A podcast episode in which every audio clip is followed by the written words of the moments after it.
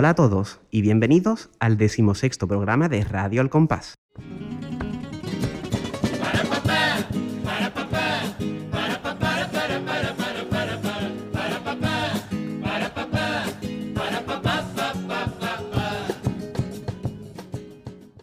Hoy nos hemos venido a la Casa de la Juventud de Cádiz porque vamos a hacer una cosa diferente. Diferente no es un análisis y es una cosa especial, pero no un especial como los que solemos hacer, sino otra cosa totalmente nueva. Y por supuesto, no me encuentro solo, sino que está aquí mi gran amigo el Pater. Buenas. Hola, muy buenas. Sí, un especial eh, más especial de lo que ya eran los especiales. Ni tampoco es un análisis de tres como el último programa, sino que un análisis de 15. Sí, más o menos. Más o menos. Y bueno, como ya los oyentes lo habrán podido ver en el título, nos encontramos aquí con Miguel Ángel García Arguez. Muy buenas. Hola, ¿qué tal? Encantado de estar aquí con vosotros. Y os estaréis preguntando, los que hayáis visto el título, si no, pues lo digo. Este programa se llama El Carnaval de Miguel Ángel García Arguez, el Chapa.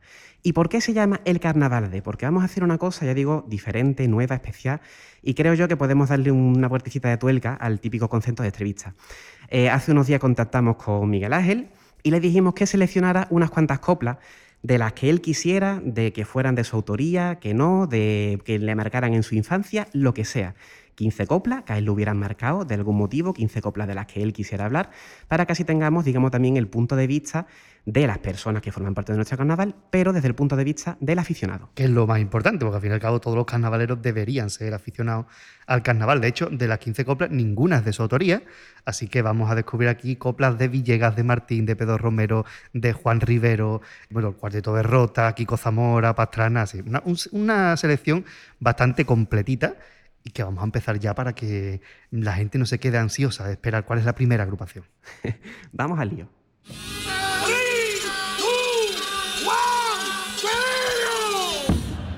Bueno, antes de empezar con eso, Miguel Ángel, me gustaría preguntarte que cuáles son tus primeros recuerdos con el carnaval. Así cómo, cómo te entra a ti el gusanillo, tanto del gusto por la afición en sí, cómo llegas a ser autor. Cuéntanos un poquito, un poco tu trayectoria. Mm.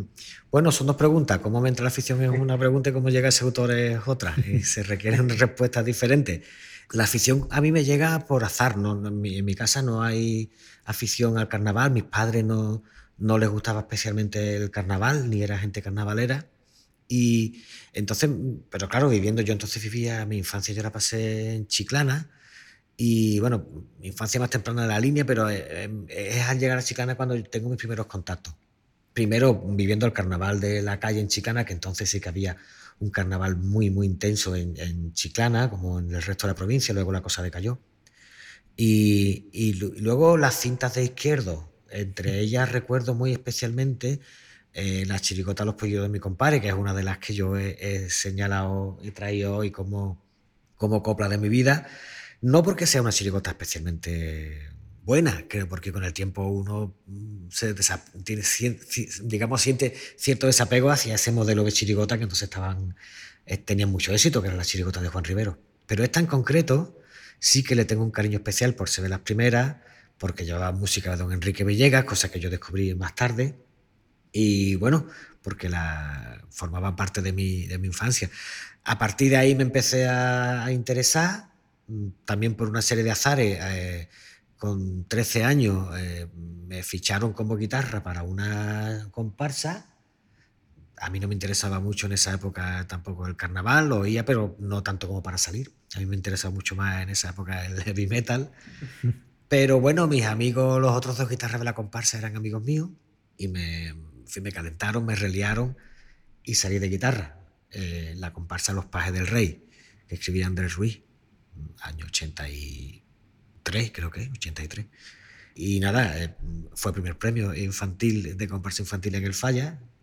Y ahí además recuerdo eh, la experiencia de cantar en el Falla. La de cantar en el escenario no la recuerdo como nada especialmente fuera de lo normal, pero sí que recuerdo los camerinos.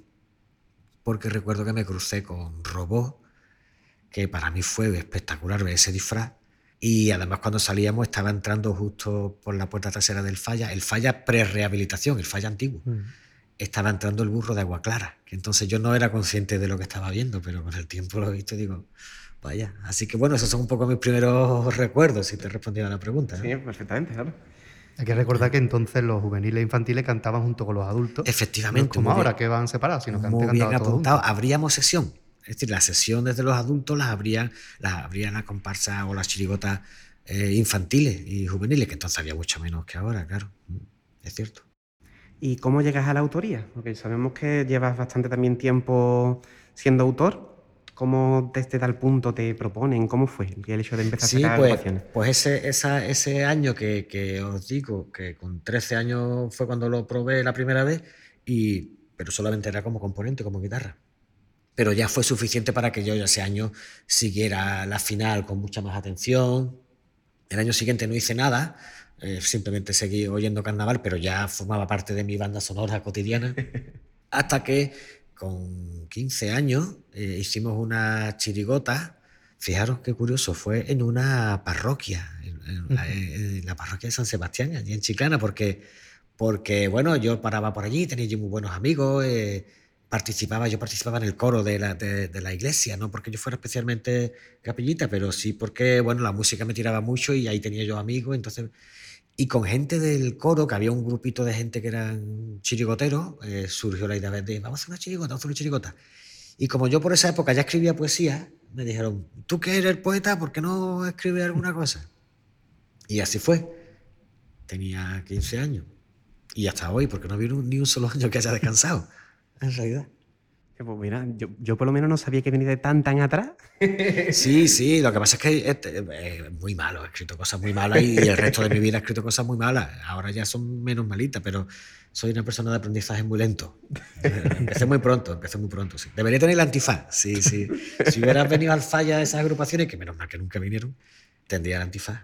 Bueno, y hecha esta pequeña introducción, vamos a empezar ahora ya sí con el carnaval de El Chapa, empezando por una presentación, porque la cosa es empezar por una presentación. Y hemos cogido de las que nos ha seleccionado, que nos ha seleccionado tres, la más antigua, en concreto del año 1985, comparsa de don Enrique Villegas Vélez, segundo premio con la dirección del mítico Alemania, Antonio García González.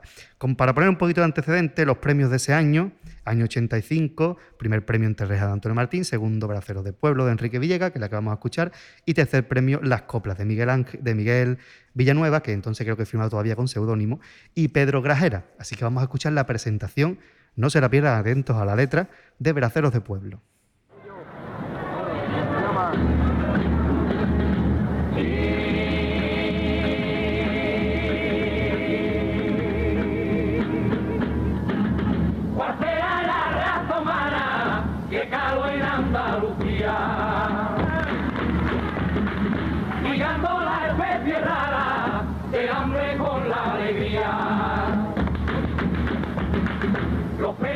Nos regaron a las aves de rapiña y los romanos sembraron de grano nuestra campiña y los romanos sembraron de grano nuestra campiña.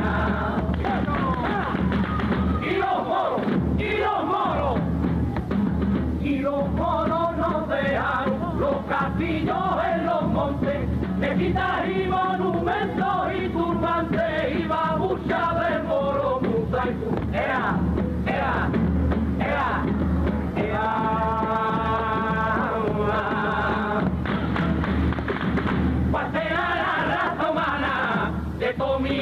antepasado. Pa' que mi alma esté sana, estando medio enmayado. Solo conozco la vía de la plazuela, mi pueblo, el campo y la salina, y la cama donde duermo, el campo y la salina, y la cama donde duermo. En el mundo, en el debe de haber muchas cosas, fuera de toda la difundió, que yo no veré la vida por vivir en un tercer mundo que se llama salud. Ea, ea, ea, ea. Dice un refrán español, al mal tiempo buena cara, dice un refrán español. A ver si el refrán lo cambia porque ya estoy harto yo de tener buena la cara y enfermo el corazón.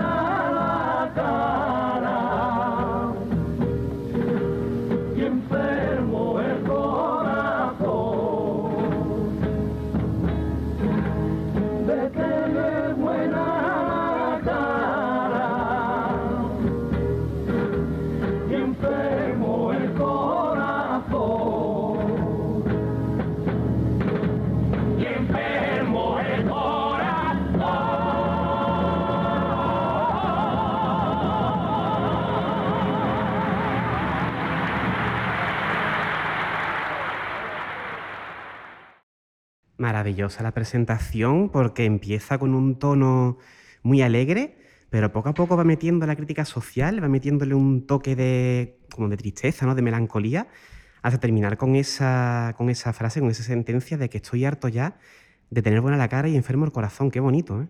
Sí, es una cosa muy emocionante. Yo, mm, cuando escuché la primera vez esta agrupación, esto es del 80, hemos dicho, del 80 y... 85. 85, tenía yo 15 años. Yo recibí palpitos que no lograba comprender del todo. Yo creo que con el tiempo es cuando me he dado cuenta la hondura eh, que tiene la letra y, y efectivamente esa... Fijaros que es curioso porque Enrique no era, un, no era un autor que se caracterizara precisamente por su compromiso social frente a otros coetáneos suyos como, como Pedro, por ejemplo, ¿no? que ha sido un poco el Adalí de la, de la comparsa comprometida, de las letras comprometidas. Enrique no era precisamente por eso por lo que se caracterizaba en sus letras. Y aquí hace un tipo que de- desde el principio de la presentación hasta el final eh, viene a contar el- el- bueno, pues las condiciones terribles en las que vivía el, el campesinado, los jornaleros, los braceros en, en la Andalucía latifundista, ¿no? Y, y aquí está muy bien expresado esa alegría andaluza con esas palmas del principio y, y, bueno, y los romanos, los- ese recorrido por, por la historia andaluza y como, como bien has explicado, como poco a poco se va tornando cada vez más triste hasta terminar siendo un grito de, de- de desesperación, ¿no? Dice un refrán español a mal tiempo, buena cara, pues a ver si cambian el refrán que ya estoy harto yo de tener buena la cara y enfermo el corazón. A mí esto me parece, me sigue emocionando cada vez que la oigo, y la he oído muchas veces, ¿eh? y me sigue emocionando muchísimo. Además que es que, o sea, si hubiera alguna duda, cuando llega una parte donde dice que yo no veré la vida por vivir en un, en un tercer mundo que se llama Andalucía. Efectivamente. Ahí el andaluz colgado con ese ea, ea, ea que hacen varias veces, pero es que lo dice, o sea, Andalucía para ellos es tercermundista y no le da opción a conocer otros paisajes, esos paisajes tan bonitos de esas civilizaciones, digamos, que, que repasa antes de llegar ahí. Es que está muy bien retratado la figura, la vida de ese jornalero que nace en el campo, no va a conocer mucho más del mundo más que a 30 kilómetros a la redonda de donde nació y allí morirá. Y, y cuenta eso, ¿no? Mm, En el mundo debe haber, debe haber cosas maravillosas que yo nunca veré por vivir aquí, ¿no? Atrapado. eh. Piensa que el jornalero está casi viviendo en un régimen casi feudal, atado a la tierra, atado al señorito, atado al latifundio, y esa es su vida como fuera de su padre, o sea, de su madre y la de sus abuelos, ¿no? Y como posiblemente serán las de sus hijos, ¿no? Eh, Es una situación terrible en realidad. Además que es curioso porque este soniquete del final de tener buena la cara y enfermo el corazón se ha quedado. Y aquí lanzo un saludito a mi madre porque mi madre canta esto y yo creo que la mujer no tiene ni idea de que esto es de terceros de pueblo. Fíjate qué curioso. Se ha quedado, se ha quedado. En aquella época las comparsas de Villegas siempre eran muy alegres, pero verá que había que ponerse a escucharla. Por eso me he dicho, atención a la letra porque puedes escucharla y no darte cuenta de lo que está de lo que diciendo, estás diciendo. pero te paras a hacer, por eso nos gusta hacer estos programas, porque nos paramos a ver la letra, qué es lo que nos está diciendo, y si ahondáramos más en el repertorio de Braceros del Pueblo, veríamos cómo se desarrolla toda esta idea, que la presentación simplemente te lo está planteando, pero después eso lo desarrolla de una manera, pues, ejemplar, como Enrique Villegas sabía hacer, sobre todo en estos años, que hablábamos en el programa anterior de Antonio Martín, de estos tres años mágicos, pero es que Villegas desde el 81 con Hijos de la Noche hasta Pescadores Fenicios tiene una rachita ahí, que aunque no tenga ningún primer premio, mm, más de uno pudo haber caído. Sí, son, son, yo creo sinceramente que tenía que haber, ca- esta por ejemplo tendría que haber sido el primer premio para mí, para mi corazón está en el número uno, sin duda. Y además, pero creo, más allá de los premios, creo que esta es la comparsa más redonda de, de Enrique. Es la comparsa, mira que tiene, este, como tú bien has señalado, eh, Pater, que tiene en esta, en esta época de madurez de Enrique, tiene comparsas redondísimas.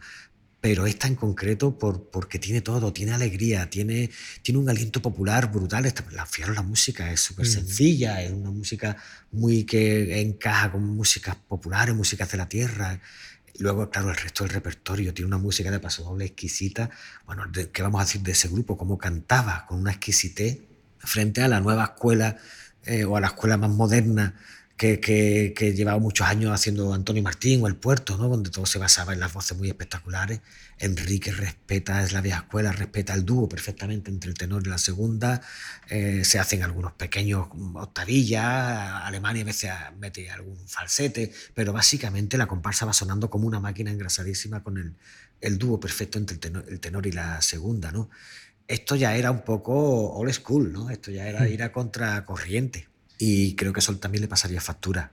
En esta época ya estaban de moda los contraltos, estaba el difunto Caracol, que en paz descanse el hombre, que era el gran rey, el puerto que había aportado mucho ahí, ¿no? Con los grandes Pelaígo, contraltos, Pelaígo, era- efectivamente. Eh, y sin embargo, la comparsa de Enrique siempre optó por la vieja escuela, por la escuela Paco Alba, ¿no? es decir, la escuela del dúo, perfectamente ensayado. Enrique era un fanático de la afinación y da gusto escucharlo. Y ya si nos ponemos a hablar del popurrí, de los braceros, que para mí me parece la obra central de- del repertorio, es, bueno, sería para hacerle un monográfico. En la escuelita de- del canal de YouTube de las escuelitas de carnaval. Es verdad, se nos ha olvidado mencionarlo, muy importante, que Miguel Ángel tiene la escuelita del carnaval, que eso es una auténtica virguería también para analizar popurrí, te centra funda- funda- fundamentalmente, ¿no? Sí, sí, eh, en concreto eh, este de los braceros eh, lo- lo- fue uno que me lo pasé muy bien haciéndolo y me sentí muy bien porque me parecía que era de justicia reivindicar, ¿no? que ha quedado un poco en el olvido ese popurrí y había que reivindicarlo. ¿no? Además, has mencionado el tema de que está cantado, pues eso, muy bien a la vieja escuela. Y recuerdo siempre una anécdota que contó en algún, uno de los pocos programas de carnaval que yo he visto. entrevistaron a un componente de Paco Alba y, y por lo que era el contralto de del grupo de Paco Alba. Y por lo visto, cuando él se emocionaba y tiraba muy para y hacía algo como lo que estamos ya tan acostumbrados, Paco Alba le decía que no, que no haga eso, a que quito el contrato de la comparsa. Sí, sí, seguramente sería Emilio, ¿no? Emilio López Prats. Emilio López él. todavía está vivo, por cierto. Soy- eh, los aún poquitos vive, que quedan vive. todavía del Sí, grupo sí, de sí, Paco espe- Alba. eh, esperemos que sí. que Queda de- del grupo clásico quedan él y, y Galán, ¿no? Son los dos que quedan, que quedan vivos. Y cierto, lo de los chillillos, bueno, sí, en, fin, en fin, perdón, no quería decir chillillos, lo de los contraaltos chillones, ¿no? Y lo, que, que, en fin, que, que- que ha creado toda una escuela y que hoy en día es imprescindible en cualquier comparsa llevar contraalto o más de uno. Esto es, creo que quien, yo no soy erudito, pero creo que quien lo trae primero es el puerto. Y viendo el éxito que tiene, Antonio Martín rápidamente, que es uno de los autores más astutos que ha habido siempre en el carnaval, dijo, esto, esto lo, hago, lo hago yo, ¿no? Y ya, claro, cuando se encontró con el grupo de clásicos suyo y, y Caracol ahí en medio, pues claro, ya quien puso de moda eso, hasta que eso fue evolucionando hasta derivar ya en los 2000, derivar en el, en el cristalismo, ¿no? En el fenómeno El cristalito, cristalito. el cristalito, eso ya es. Sí, bueno, sí. y curioso como de vez en cuando es verdad que asoma alguna comparsa de este estilo y siempre suele gustar, porque vemos como el bache viene en el 93, que ya ese estilo casi ni existía. Eso Aunque es. que en el 93 está la tuna del loco, que como estaba Tito Iglesias todavía Siguieron la escuela, es la escuela, el último El- vástago. Todo esto siguió después con Tito Iglesias, Bustelo, toda esa Eso rama. es, que, que hablaremos también de ello. que no sé Pero si el bache, como decía, como decía Paco Rosado, decía, en el bache el contrato era yo y era Luis Ripoll, que eran los dos, que ninguno tiene una gran voz, pero eran los contratos. Y después Sí. también Paco Bajo, aunque sea en pijama, en Ahí- 2004, ahí- otra vez Ahí este estilo. ahí iba mm, eh, de contralto, iba. eh, ay, ¿Cómo se llama? No puede ser que se me haya olvidado el nombre. En Paco Bajan, que se empieza. El Magrego. Magrego, perdón, eso. Y Catalino eran los Magrego. dos.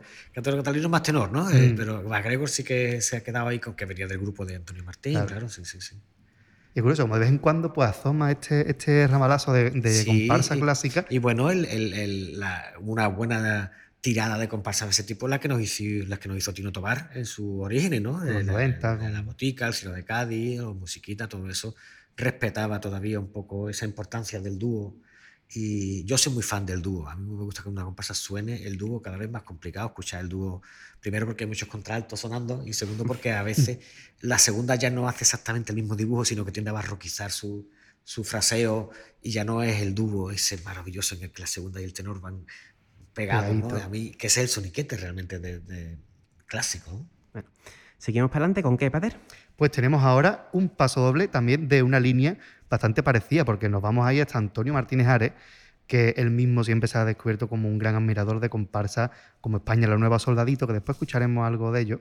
Y es que Martínez Ares sabemos que pasa una etapa muy revolucionaria, intentando hacer cosas nuevas con de locura, zombie, con uñas y dientes, y llega en el año 90 y se nos presenta con un tipo raro, porque era sonrisillas. Eran unos payasos que llevaban una silla que era como una especie de metáfora de Cádiz, una cosa un poquito más extraña, y con una forma de cantar muy peculiar, un poco alejada de algunos barroquismos, aunque aquí estaba el Chupa, que Chupa es una voz espectacular, pero verdad que también tiene al Pati, que es una voz preciosa.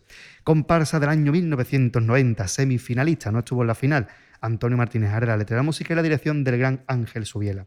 Eh, hay que decir que las comparsas de ese año, que estuvieron premiadas en el año 90, fueron primer premio, la Mar de Copla de Antonio Martín, Segundo premio, Aurelio del Real y Pedro Romero con Solera Duende Misterio.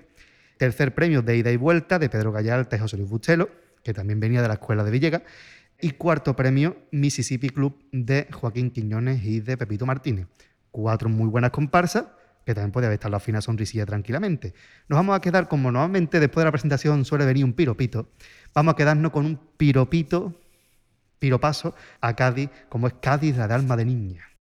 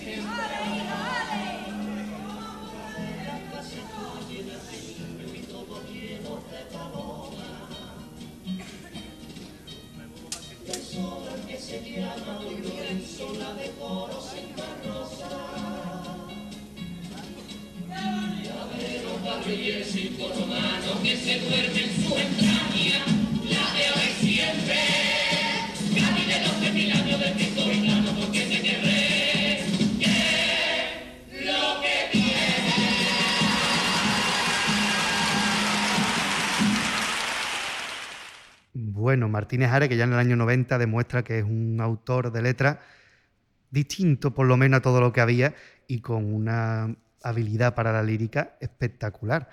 Y nos dice aquí nuestro amigo Miguel Ángel que este paso tiene una historia, por eso lo ha elegido. Sí, bueno, tiene una historia en mi, en mi corazoncito, claro, en mi memoria, en mi memoria sentimental. Y es que mm, para mí esta comparsa es un hito en la carrera de Antonio. Yo creo que el propio Antonio estará de acuerdo en que hay un antes y un después en su trayectoria. Luego tiene otro, porque Antonio tiene una vida dilatada, afortunadamente, y lo que le quede. Pero, pero eh, entre sus hitos, este para mí es el, es uno de los más importantes, a pesar de que luego Calabaza fuera quien triunfara justo el año después y llegara a la final y, y fuera la gran explosión de éxito, pero para mí esta es la que marca un, un hito. Yo seguí a Antonio desde que, desde que empezó. Eh, bueno, a mí Requiebros no me interesó mucho, pero de cuando hizo Zombies sí que me interesó mucho más. Y luego mm, el de Locura, luego hizo Entre tus brazos y estos, no, estos carnaval, estos carnaval, Estos carnaval. salto. Eh, en fin, entonces, uno seguía con mucho interés a Antonio porque, claro, uno de más o menos de la misma generación de Antonio, entonces estaba viendo cómo un autor y un grupo prácticamente de tu generación estaba comenzando a plantear otra manera de hacer comparsas diferentes. Pero eran muy friki, eran comparsas muy raras, ¿no? Eran comparsas que, que, eh, Antonio estaba buscando el Antonio y su, y su gente. Estaban buscando el camino, a veces mm, usaban mucho el pataleo contra los viejos, que no me dan mi sitio, que no sé qué. Entonces eso a mí me echaba un poco para atrás. Pero sin embargo, todos los años yo y, los amigos que entonces compartíamos la pasión allí en Chiclana, entre, los que estaba Juanma Romero Bey, lo recuerdo perfectamente, que éramos amigos y salíamos juntos, o Maguito, que luego salió muchos años con Juan Carlos de guitarra, éramos entonces grupito de la pandilla friki de carnavalero, seguimos muy de cerca a Antonio, Antonio Martínez Ari, lo que hacía. Y entonces, Sonrisilla, desde el propio nombre cuando leímos la, la inscripción y dimos sonris, sonri-silla, esto qué paranoia van a hacer esta gente, esto qué es. Bueno, otra, son- otra cosa rara de Antonio, ¿no? es una cosa muy rara, una cosa muy friki, muy rara. Venía del año anterior que fue un pequeño fracaso que fue eh, con uñas y dientes. ¿no? Bueno, pues yo recuerdo, y eso es lo que, esto es lo que quiero contar, yo no sé si entonces estaba ya en la universidad, bueno, no, trabajando en la imprenta, yo estuve trabajando en la imprenta mientras que estudiaba y tenía que levantarme muy temprano y ellos creo que en preliminares estrenaron la comparsa, si no cerrando sesión, pues mm, casi cerrando, es decir, era muy tarde. Entonces yo me acosté en la cama, apagué la luz y me dejé de fondo puesto flojito el, el, el carnaval, yo vivía entonces en casa de mis padres, y, pero me, me empecé a quedar dormido y entonces yo recuerdo que presentaron la comparsa Sonrisilla, justo en ese momento en, lo que, en el que uno está en duerme vela, en el que está oyendo pero estás medio dormido, quieres despertarte pero no lo consigues. Y las sensaciones que tuve escuchando la comparsa y escuchando este paso doble general era unas sensaciones que yo no había sentido nunca escuchando carnaval. También digo que, que estaba medio dormido y la comparsa era muy rara porque musicalmente, hemos- ha ha señalado tú la letra, que ahora sí que hablamos de la letra, pero es que musicalmente este paso doble es una gran paranoia. Ahora ya lo tengo muy naturalizado y cuando lo escucha varias veces le capta su belleza y su hermosura. Pero, pero la primera escucha me dejó muy desconcertado y claro, al día siguiente ah, recuerdo hablándolo con Juanma o con Maguito que yo, escuchaste a no sé Martínez Ares, que yo qué cosa más rara. Y yo, tío, sí, pues a mí me gusta, pero es raro, sí. Eh, ese desconcierto, ¿no? Ya luego lo Sí que es verdad que tiene alguna parte, ¿no? Ese seguido que coge, na, na, na, na, na, na, que a lo mejor era raro de escuchar por aquel momento, ¿no? Es la música... Sí, sí. Extraña, Na, sí. na, na, na, na, na, na, na, na, na. Esa parte también es muy rara. Muy el final es muy desconcertante, que termina con los sones de un circo. Y la Bueno, mímica también, de que lo viera en la época Eso era la mímica. eso iba a decir, pero eso ya lo vimos cuando en semifinales Claro. lo puso la tele. Claro. Porque en esta época preliminares no había YouTube ni había nada y no sé, ni había tele. Claro, al día siguiente compramos el diario para ver las fotos, van de payaso, claro, en blanco y negro. Pero qué feo el payaso. Luego ya, ya cuando lo ves en la tele, con esos colores maravillosos, celeste y rosa, ¿no? Eh, tan llamativos.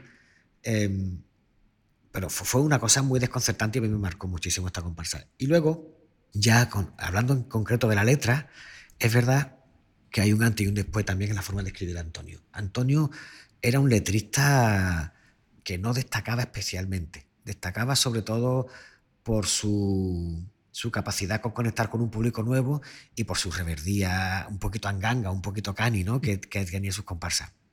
Pero no por su calidad literaria.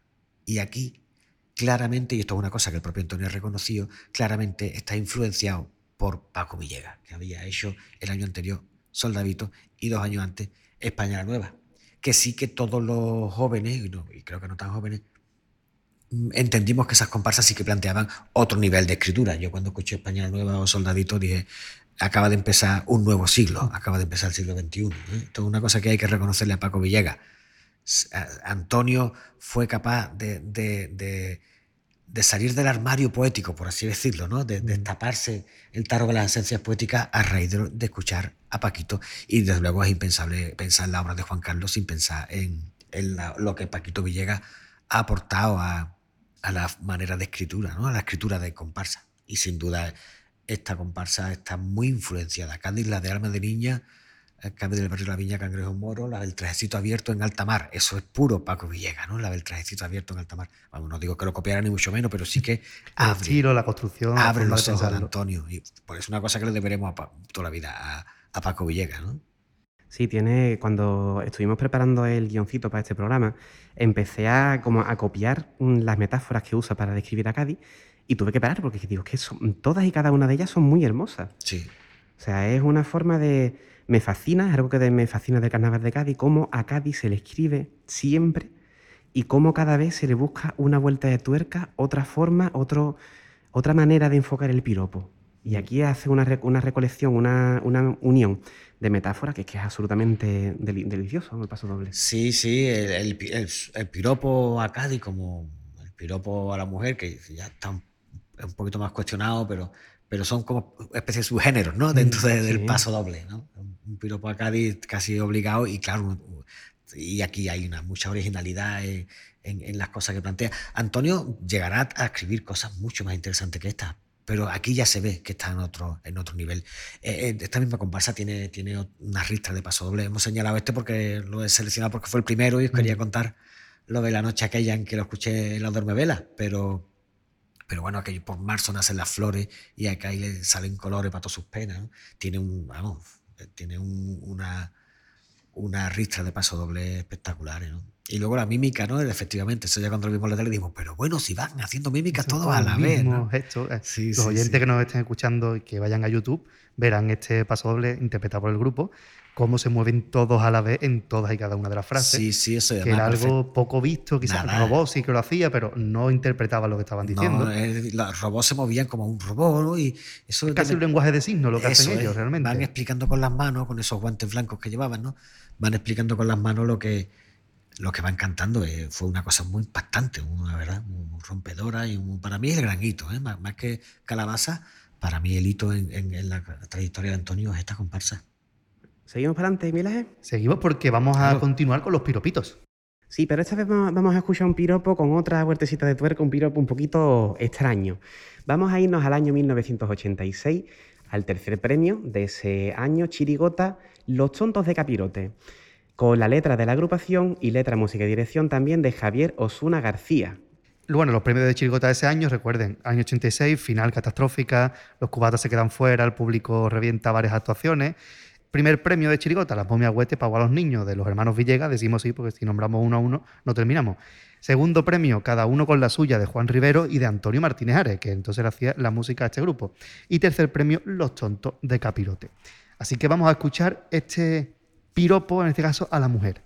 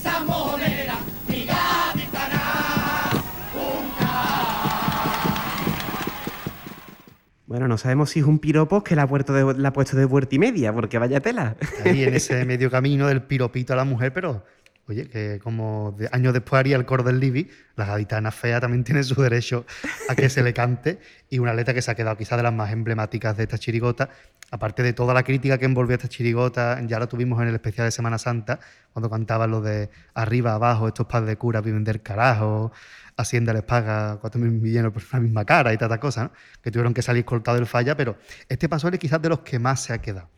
¿Por qué la elección de este paso doble? Sí, bueno, por, much- por muchísimas cosas. Por much- pri- primero porque, porque por el- la condición de antipiropo, ¿no? Es un, realmente es una parodia de un género que, estaba ya mm, repetitivo, rancio, que olía a, machismo rancio de Barón Dandy, ¿sabes? Y, eh, no había, porque, es decir, es maravilloso que se escriban letras a las mujeres o a los hombres o quien quiera, pero diciendo otras cositas, ¿no? Y el género es verdad que llevaba ya un tiempo que se había convertido en algo muy reincidente. Y esta gente viene con una actitud muy punky, vienen a romperlo todo.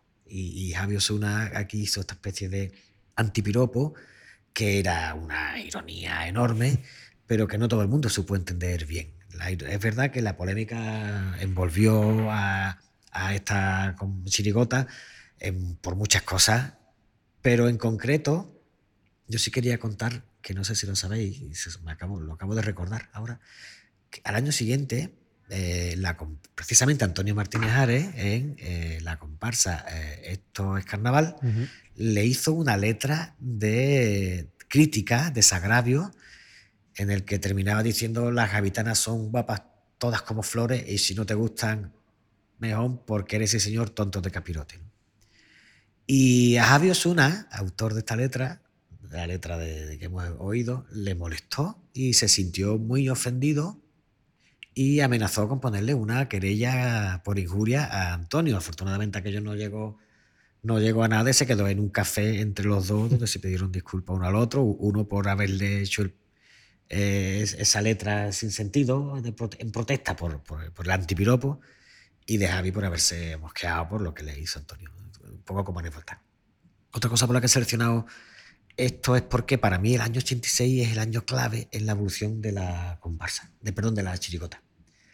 Es verdad que, la, que las evoluciones de, en carnaval siempre son pro- procesuales y siempre son de un año hacia otro. ¿sabes? Que siempre, pero el 86, por muchas cosas, creo que marca un, hito en la evolución de la chirigota. Es, es, primero el año del fracaso, entre comillas, de los cubatas, que era una chirigota que estaba llamada a, a revolucionar el, el género. Lo de los cubatas, que fue un auténtico, vamos, una auténtica polémica en su, en su momento. O sea, yo incluso, ya digo, no soy, somos, soy del 89, nací tres años después, pero por mi padre y demás, o sea, sé, digamos, la que se lió en su momento con el tema de los cubatas y que fue un, un taco gordo, vamos, la que fue en aquel momento. Solo hay que ver la final de ese año, que cuando están cantando las momias que cambian la presentación, también igual que los, los tontos de capirote, enfocan a un palco, está allí el grupo de los cubatas, están llorando porque el público está con, los cubatas. Como dice Paco Rosado, en aquella época, quien tenía éxito era quien salía en la final.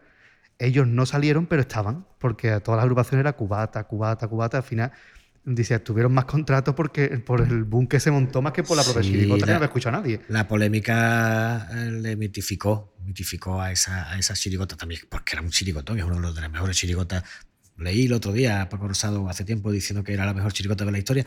Yo no sé si es la mejor chirigota de la historia, pero sin duda una de las mejores sí que, sí que es. Pero no solamente es importante el 86 por, por los cubatas o por los tontos de capirote y toda la polémica que se lió y aquello de, de cuando la COPE cortó la emisión, ¿sabías esa historia? Que la cortaron, fingieron unos fallos Un técnicos. fallo bueno, técnico. todo eso además se puede rastrear en YouTube todavía.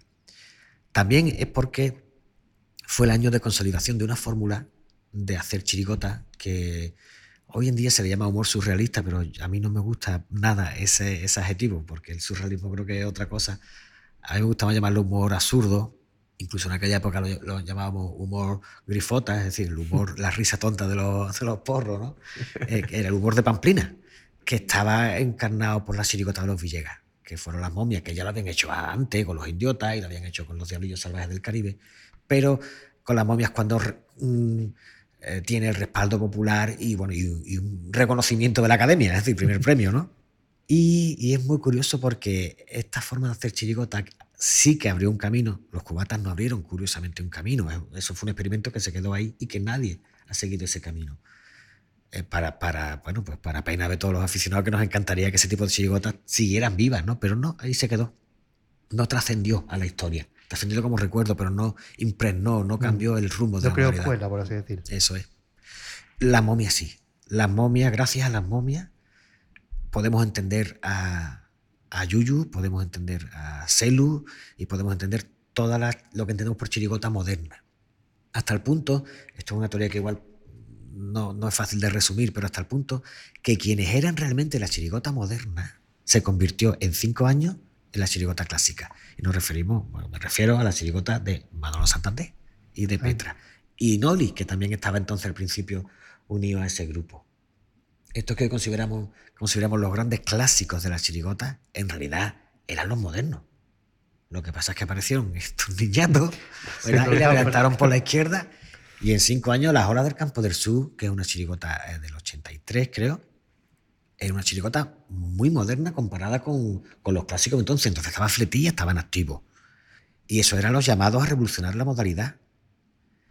Pero aparecieron esta gente, la- la- las chirigotas de los, de los villeguitas, y le adelantaron por la izquierda.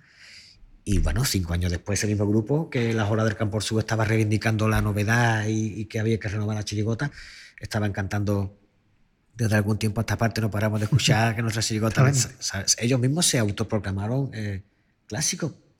Y Manolín Santander, en paz descanse, y, y Noli, hoy se le considera como los padres de la, de la chirigota añeja, de la chirigota clásica, y, y no. Y el año clave fue, eso es mi forma de entenderlo, el, el 86. Yo en el 85, el que viene el Coco, que fue la que siguió a la, a la Bruja Piti, la mítica Bruja Piti, el pasoble de Medía, que es el que se ha quedado, dice que muchos no nos entendieron porque estaban muy bien cantadas con la chirigota. Eso Era como. Alguna novedad, que una chirigota fuera muy bien cantada, era un- más tipo de comparsa. Claro, ese grupo que, que, que es el grupo, vamos a llamar el grupo del Petra, donde está Manolo Santander, donde está Gatica, ¿verdad? Todo ese grupo, Bernardi, todo ese grupo eran los jóvenes que venían a, a- a renovarlo todo. El crimen del mes de mayo, eh, los Bien nos viste como Cristóbal. En Bien nos viste como Cristóbal ya ellos Ya, comienzan ellos a sentirse viejos, a sentirse clásicos. Pasaron en muy poco, en, en apenas cinco años, de representar la modernidad a representar. ¿Por qué? Pues por mi, mi teoría es que por los Villegas, que hicieron una cosa mucho más moderna.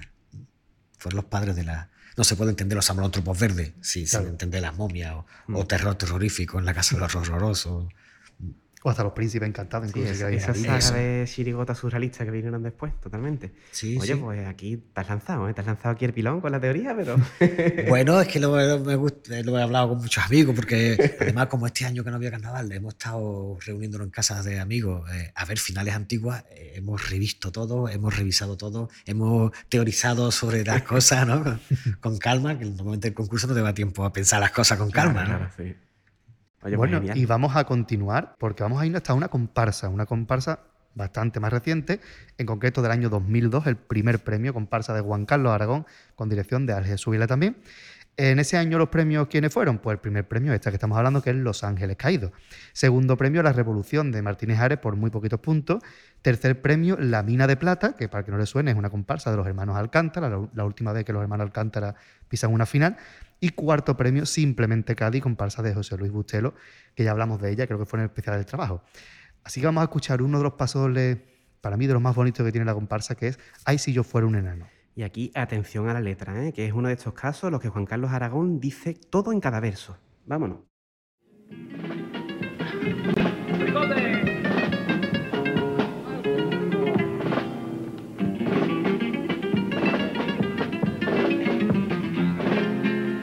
Si yo fuera un enano de los que nacen ahora y preguntara en mi idioma por qué no tengo un hermano y respondiera mi padre, ¿quieres mejor un perrito? Ya no sabría si darle un lametón o un besito. Ay, si yo fuera un enano de los que ahora nacen y crecen delante de un televisor para que su silencio los deje ser libre. Ay, si yo fuera un enano de los de la escuela, abuela y guardería, y mis cumpleaños fueran camelón, piñatas y matonas. Menos mal que yo sabía lo que Un pobre que ha nacido ahora. Ay, si yo no supiera lo que siente cualquiera cuando sabe que hay gente en la cama de enfrente, en la cama de al lado. Ay, si yo no supiera que añitos que cumpliera, las velas la pagaba porque la soplaba con el abrazado. Ay, si yo no supiera, lo digo de corazón, lo que es tener un hermano que lo perdiera. Puede que nunca dijera lo que dice en esta canción.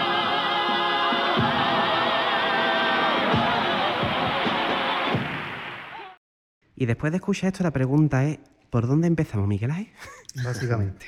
¿Qué ¿Por podemos dónde decir después de esto? Claro, ¿qué podemos decir de, en fin, de obra como Juan Carlos en general, como su obra en general? La obra de Juan Carlos es un monumento catedralicio de- dentro de, de la modalidad, bueno, de, la- y de chirigota, dentro del carnaval, claro. Y, y en concreto, bueno, yo tenía claro que tenía que traer a una cita como hoy, a un reto como el de hoy que me habíais puesto, te- tenía que traer una letra de Los Ángeles Caídos. Podría haber traído de los condenados también o de los americanos, ¿no? que para mí son las tres grandes cumbres de esta trilogía, ¿no? Sí, de Pero- los condenados tenemos ahí también un radio del compás, no recuerdo ya el número, no me el, del 1 de enero, eso sí fue. Analizar todo el repertorio de los condenados y sin eternizarnos, que fue muy difícil porque. Sí, sí, papel- la verdad, sí. Yo, yo, yo para mí, la- los americanos están a la misma altura de, de las otras dos. Pues, pues, no tuvo suerte con los premios y, y es verdad que la batería de pasodobles no, era, no eran tan potentes, pero en general, como repertorio global, está a la altura de, la- de las otras dos. ¿no? Popurrí de los americanos, un bastinazo, una barbaridad. Pero, bueno, ¿por qué seleccionar eh, esta iba- a seleccionar la presentación, que también es otro clásico, pero me parece que está un poquito más vista y digo, voy a rescatar esta porque representa muy bien eh, la, la manera en que Juan Carlos eh, es- está, está resumido, ¿no? Su- Mm. primero esa reflexión de filosofía para Dumi, ¿no? Que, que- Sí. que le gusta, era Mm. marca de la casa, que le gusta tanto plantear. Tiene- El paso doble lo podemos dividir prácticamente en dos partes. Uno primero que reflexiona sobre la educación del momento, que nos habla que si los padres eh, no, quiero un hermano, no prefieres un perrito, y a partir de ahí pues habla de que los niños lo educan con el McDonald's, con la abuela, con la escuela, que al final la escuela se ha convertido hace unas décadas ya prácticamente en una guardería, el niño lo metes ahí y te olvidas de él.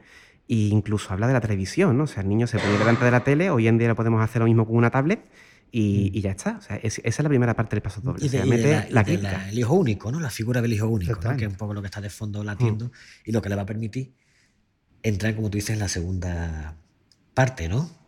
Que el homenaje. del hermano. Claro, las emociones de compartir, de tener un hermano, de compartir la vida con un hermano, ¿no?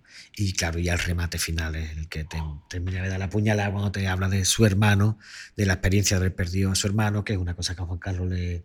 Juan Carlos es, es, creo que el autor que más se ha, que ha puesto el corazón en, en la, en la parrilla, ¿no? En- Sí, en me la con lo que escribía, sí. Es el que más ha escrito sobre eso. Podemos reconstruir la vida de Juan Carlos siguiendo su repertorio. La persona que más ha plasmado para lo bueno y para lo malo, ¿no? Porque a veces me dicen, mira, tío, no, tampoco, ¿sabes? Me, me No- cuentes tu falta, vida. No hace falta tanto Lo que pasa es que como utilizaba su vida para hablarte de otras cosas, sus vivencias personales, ¿verdad? Desde, desde su relación con la suegra en los cuplés, a sus separaciones, a que no le dejan ver a su hija, a que, ¿sabes? Su vida está como muy fácil, muy fácil rastrear, su vida personal, más que, más que en otros autores. Muchos autores dan pinceladitas, pero en Juan Carlos era muy evidente, ¿no? Y aquí se pone, vuelve a poner el corazón en las brasas, ¿no? Con el tema de la pérdida de su hermano, que bueno, sabemos que es una cosa que le marcó mucho en su, en su infancia, en su adolescencia, la pérdida de su, de su hermano. Y bueno, este paso doble, yo la primera vez que lo escuché, yo no me acuerdo dónde estaba, pero estoy seguro que di un salto y hice el Sí. pino puente, vamos, porque... Precioso el, el momento en el que dice que las velas las soplaba con él. Es Eso, que, con el abrazado, mm, ¿no? Lo comentamos aquí mientras escuchamos la copla, cómo este hombre es capaz de plasmar con palabras el sentimiento. O sea, es que todo el mundo que tiene un hermano se ve. vamos, es muy difícil no verte identificado con estas palabras que dice Juan Carlos Aragón en este paso doble. Sí, yo, esto que voy a decir es una opinión absolutamente personal y Sí, por mm. supuesto Por supuesto.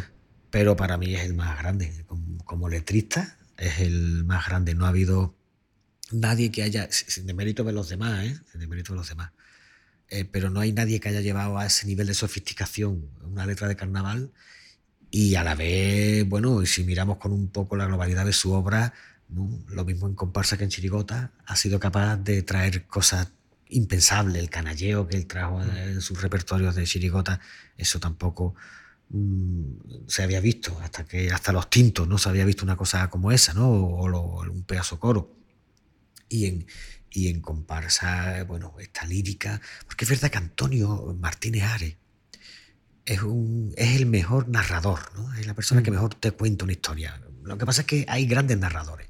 Eh, Pedro era otro gran narrador, Quiñones era otro gran narrador, David, Carapapa, cuando acierta también, le gusta más o menos su rollo sentimental o dramático, pero que tanto le critican, pero sabe cómo emocionarte contándote una historia. ¿no? Juan Carlos no es buen narrador, Juan Carlos es poeta lírico. ¿no? Y eso lo llevó a un extremo que no, que no hay parangón, no hay ni creo que fácilmente lo va a ver. ¿no? Hecho, cuando narra Juan Carlos siempre acaba tirando por la crítica. Recordemos el paso doble de la fábula de los dos hermanos que canta en Los Peregrinos, que empieza como una especie de fábula, te la va contando y al final te va metiendo la crítica por un lado y por otro, porque es su especialidad, ¿no? Sí, y, y- y tampoco, pero aunque hay algunos ejemplos, se nos pueden ocurrir algunos no ejemplos. su- Creo que en Aracalacana también creo que tenía un- uno, uno que era narrativo, pero en general él era mucho más lírico Mm. o, o filosófico, ¿no? O, o- ensayístico. Ensayístico. eh, eh, voy a hacer una alta para reflexionar y hacerlo reflexionar. O lírico, voy a escribir un poema y os voy a emocionar con un poema. O narrativo mucho menos. Narrativo lo hacía mucho menos. Era la especialidad de eso, ya digo, ahí Antonio es el que la clava. Antonio es, con permiso, buenas tardes, es una letra con- donde todo está contado de la manera perfecta, ¿no? Es una, un cortometraje, ¿no? Con su flashback, con todo perfecto. Y pues, sin embargo, en el tema lírico, Antonio también tiene, tiene- ha hecho cosas líricas maravillosas. Pero Eh, y digo, esto es mi opinión personal, ¿eh? esto yo no puedo demostrarlo porque no es más que son gustos personales indiscutibles y, pero para mí como me será que yo también tengo ese rollo de que me gusta la poesía y leo poesía y escribo poesía entonces pues claro le veo ciertas cosas que no le veo a otros autores ¿no? Yo es que cuando escucho a Juan Carlos, la expresión que me viene a la cabeza es densidad lírica. O sea, que siempre. ¿Cuál, cuál? densidad lírica. O sea, que tiene cada verso tiene un mensaje, tiene un algo que en el que te tienes que detener a, a escucharlo. Vamos, de hecho, todos lo hemos hecho, de escuchar por primera vez un repertorio de Juan Carlos Aragón, decir qué bonito, y tener que escucharlo varias veces más para tener que paladear y de, de llegar, digamos, al fondo de esa densidad que tiene de- de- en cada paso doble. Ya estamos viendo que aquí la primera parte tiene la, la parte de crítica social, digamos, y, y luego no se mete con lo del hermano. O sea, es que aprovecha el paso doble al, al detalle, vamos, totalmente. yo no sé es que tampoco quiero enrollarme mucho porque no sé cuánto tiempo tenemos con esto pero es que, El que tengas, con, Miguel con Ángel. coplas así eh, con coplas así hay tantas cosas que reflexionar. Eh, Juan Carlos, esto que estás contando de, Juan Carlos, que estoy totalmente de acuerdo con lo que dice, con su densidad.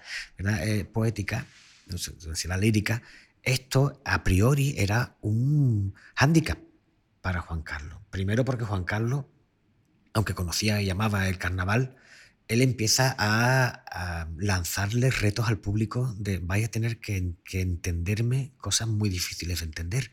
Y él obviaba que esto es un arte popular hecho por gente que no tiene muchos estudios y, y- y el retrato robot del carnavalero y del público carnavalero del teatro, el de la calle es diferente, pero el del teatro es de, bueno, clase trabajadora con la formación justita. Ese es la- el retrato robot Ujú. medio.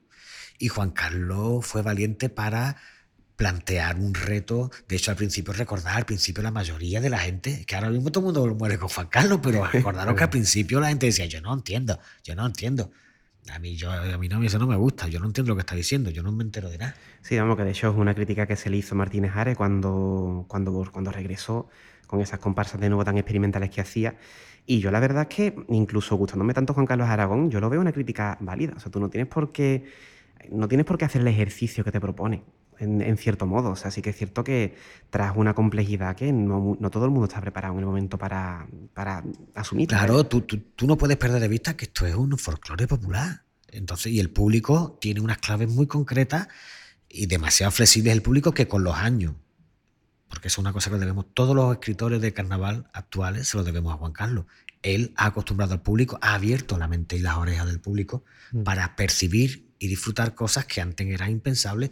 Claro, le costó al pobre Juan Carlos muchos palos y quedarse Claro. fuera muchas veces y muchas críticas.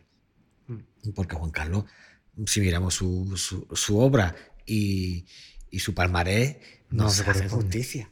Y es por eso, porque él retó a toda una generación de, de aficionados y les exigió que estuvieran a otro nivel para escuchar. Finalmente lo consiguió, porque finalmente a Juan Carlos ya se le entendía, se le disfrutaba y se le...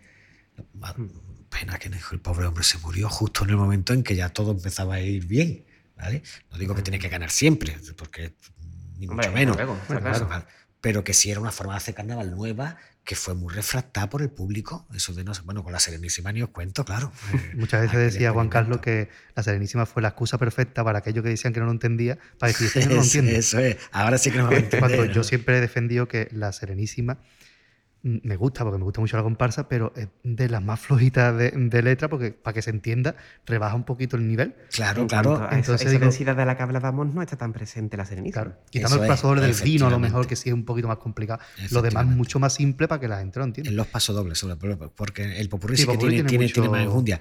Pero sí que es verdad, es, es la más simple de contenido. Mm. En los pasodobles es la más. Bueno, no sé si está en la lista Pero de la Serenísima. Después vamos a escuchar- Eso iba a decir, que de la Serenísima hablaremos después un poquito Habla- más eso, adelante. después hablamos, después hablamos. Con- Bueno, y ¿Continuamos? me venía a mí a la mente, no sé si No, fue continuamos. en la entrevista, porque en YouTube hay una entrevista que está aquí Miguel Ángel con Juan Carlos hablando, si fue el año de los prisioneros o algo así. Sí, los mafiosos. Y no sé si era ahí o en otra entrevista que leía Juan Carlos la diferencia entre la sencillez y la simplicidad. Y él decía que había llegado un momento que había entendido que el carnaval debía ser sencillo, pero no simple. Es decir, Eso. mostrarlo de una manera, con esta forma de cantar del último grupo, ¿no? que era tan, tan, tan pegadita al dúo, no tan sencillita. Mm. Y sin embargo, la complejidad sigue siendo la misma. Lo que pasa es que al quitarle ese barroquismo, por así decirlo, de, de esos grupos de los cristalitos, Mm. esos inmortales, al quitarle todo eso, quedaba algo sencillo y la gente se había acercado más, incluso gente que no estaba acostumbrada a Juan Carlos Aragón, que lo despreciaba, por así decirlo, se acercó porque era más agradable al oído, te entraba mejor. Y era el mismo tipo de comparsa. Porque yo soy, mucha gente dice, es que Juan Carlos cambió con los millonarios. El paso de los millonarios es muy parecido al de la Serenísima. Lo cambia la forma de cantarlo, pero esa idea de simplicidad y sencillez me parece que es la clave Sí. para entender a Juan Carlos. Sí, la, la última etapa de Juan Carlos, la época post-cristalito, por así decirlo, ¿no? Yo, yo cuando digo los cristalitos, yo no estoy criticando ¿eh? a, a ninguno de No, ellos, ni a, son formas ni a- cantar, ni a. Soleta, ni era. Claro, fue una moda que arrasó Sí. durante una década. A mí, a mí personalmente no me gustaba. Perso-. ¿vale? Ahora, a Soleta y son gente que canta estupendamente. Lo que Yo no, no, me yo no gusta es. recuerdo, no recuerdo a Patria mí diciendo, ¿y qué ves estos grupos? ¿Cómo cantan? ¿Qué estridente? A nosotros Claro, tampoco nos terminaba de cuadrar, pero sí que es cierto que la que triunfó, vamos. Que es Claro, ellos lo hacen así porque esa era la fórmula del éxito. Todo el que- mundo quería tener uno de esos Claro, en, es en que, su comparsa. es que un grupo, un grupo era bueno dependiendo de cómo fuera de bueno su contralto. Hmm. Y, y la noticia no era este autor ha cogido a aquel grupo, ni nada, sino con quién se ha ido el pellejo, quién se ha ido Piojo, con quién se ha ido Soleta. ¿no? Parecía Eh, un mercadillo de insisto, fichajes con en aquel momento. cariño ¿eh? hacia ellos, que son unos, unos artistazos. Pero crearon una tendencia y los millonarios vino con una hacha, con una hacha afiladísima a hacer crack y a terminar para siempre con, con eso. Porque hoy en día se escucha una comparsa que viene a ese viejo estilo cristalito y del tirón, dice la gente, está un poquito así ya, ¿no? ¿Os dais cuenta? Digo, pues hace seis años, no solamente que no estuviera así sino que todas las comparsas tenían que sonar así que si sonar querían ser tomadas en serio, ¿no? Y eso fue los millonarios quien lo, Mm. quien lo cambió para siempre. Y, yo, yo no sé de qué estábamos hablando, me, se nos ha ido un Pero- poco la olla. pero ¿no? afortunadamente Ah, fue así. Bueno, pues vamos a ir con una agrupación que también sonaba muy bonita y que ya la hemos nombrado antes, porque vamos a escuchar otra presentación. En este caso, año 1988, segundo premio de comparsa, España la Nueva. Vamos a dar los datos así rápidamente. Letra de Francisco Javier Villegas Mejía, música de José Luis Bustero Sánchez, dirección de Norberto Iglesias Usero. Premios de ese año, primer premio al compás de mi cepillo, de José Manuel Prada, quizás el último gran éxito de la Peña Nuestra Andalucía. Segundo premio España la Nueva, ya lo hemos nombrado. Tercer premio Caña y Mimbre, una comparsa de Antonio Busto con el grupo de Congancho, para hagamos una idea. Y cuarto premio Entre tus brazos de Antonio Martínez Ares. Vamos a escuchar España la Nueva. Atención.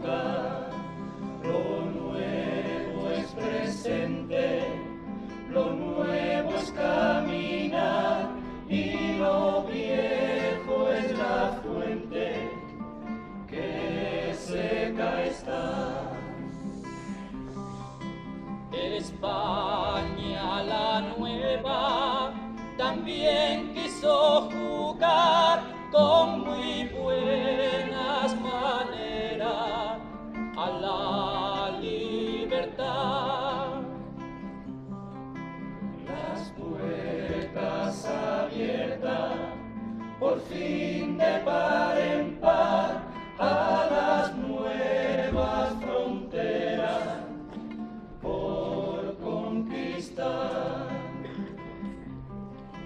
La historia se mide desde ayer para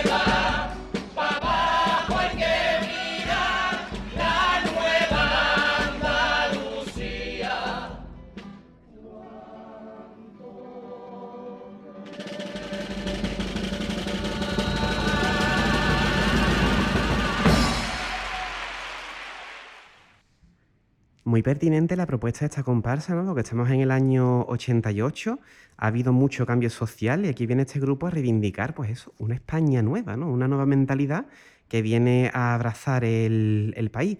Y como canta este grupo también. Y una nueva forma también de hacer carnaval, porque habéis escuchado al público aplaude todo eso. Si van también a YouTube y ven el vídeo, no se mueven las manos en los bolsillos con una elegancia espectacular, porque eso siempre ha caracterizado a Tito Iglesias en todas sus comparsas. Y sin meterse, sin hacer nada, ni un contralto fuerte, ni nada, la gente se vuelca con ello. Por la letra, por la percusión que va increciendo y por todo lo que está contando, porque una presentación muy cortita, muy sencillita, con ese solo que hace Tito Iglesias dos veces.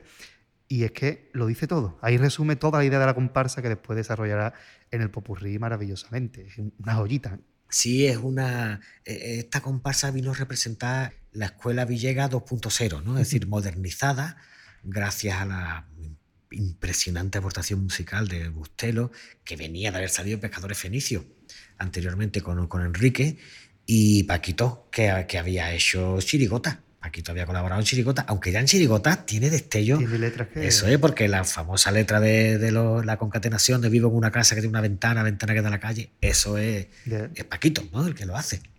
Y aquí de repente se muestra como un letrista consumado, madurísimo, fresco, nuevo, sorprendente. eh, bueno, ver esta- y luego la, la presencia escénica de Tito, que le dio un plus de. eh, porque la, la, eh, la comparsa de Villegas, eh, donde él se había criado, es cierto que con Alemania al frente tendría un poquito más a ese histrionismo flamenco, a esos bailes, y aquí de repente aparecen con las manos en los bolsillos, como tú bien has dicho, cantando muy suave a capela, van poco a poco entrando la guitarra, va poco a poco entrando la percusión, las voces van creciendo, el mensaje va tomando forma. Bueno, esto era una cosa, yo lo recuerdo como un verdadero placer, la primera vez que... que... Yo fijaros que esta comparsa no la oí, eh, se me pasó, no, no, la, no la conocía, no, no sabía muy bien de dónde venía, no era una comparsa nueva realmente. Y yo no- la primera vez que la veo fue en la final. Yo en en ese año estaba siguiendo más a Entre tus brazos. Re- re- recordemos que este año es una final muy rara. Faltan todos los grandes nombres de los años anteriores. Martín no salió, Enrique no salió, Pedro no salió y Quiñones no salió. ¿Sabes? O sea, los que Eh, siempre el, copaban el los premios. 88, ¿no? Que comentamos en el programa anterior que es la única vez que, Juan, que falta Martín en la ristra hasta el 99. O sea, Claro, eh, fue un año. Yo no llego a tener claro si fue una cosa que se pusieron de acuerdo. Ellos están muy molestos porque, por, recordemos que estamos en el Andalucía, entonces el falla estaba rehabilitándose.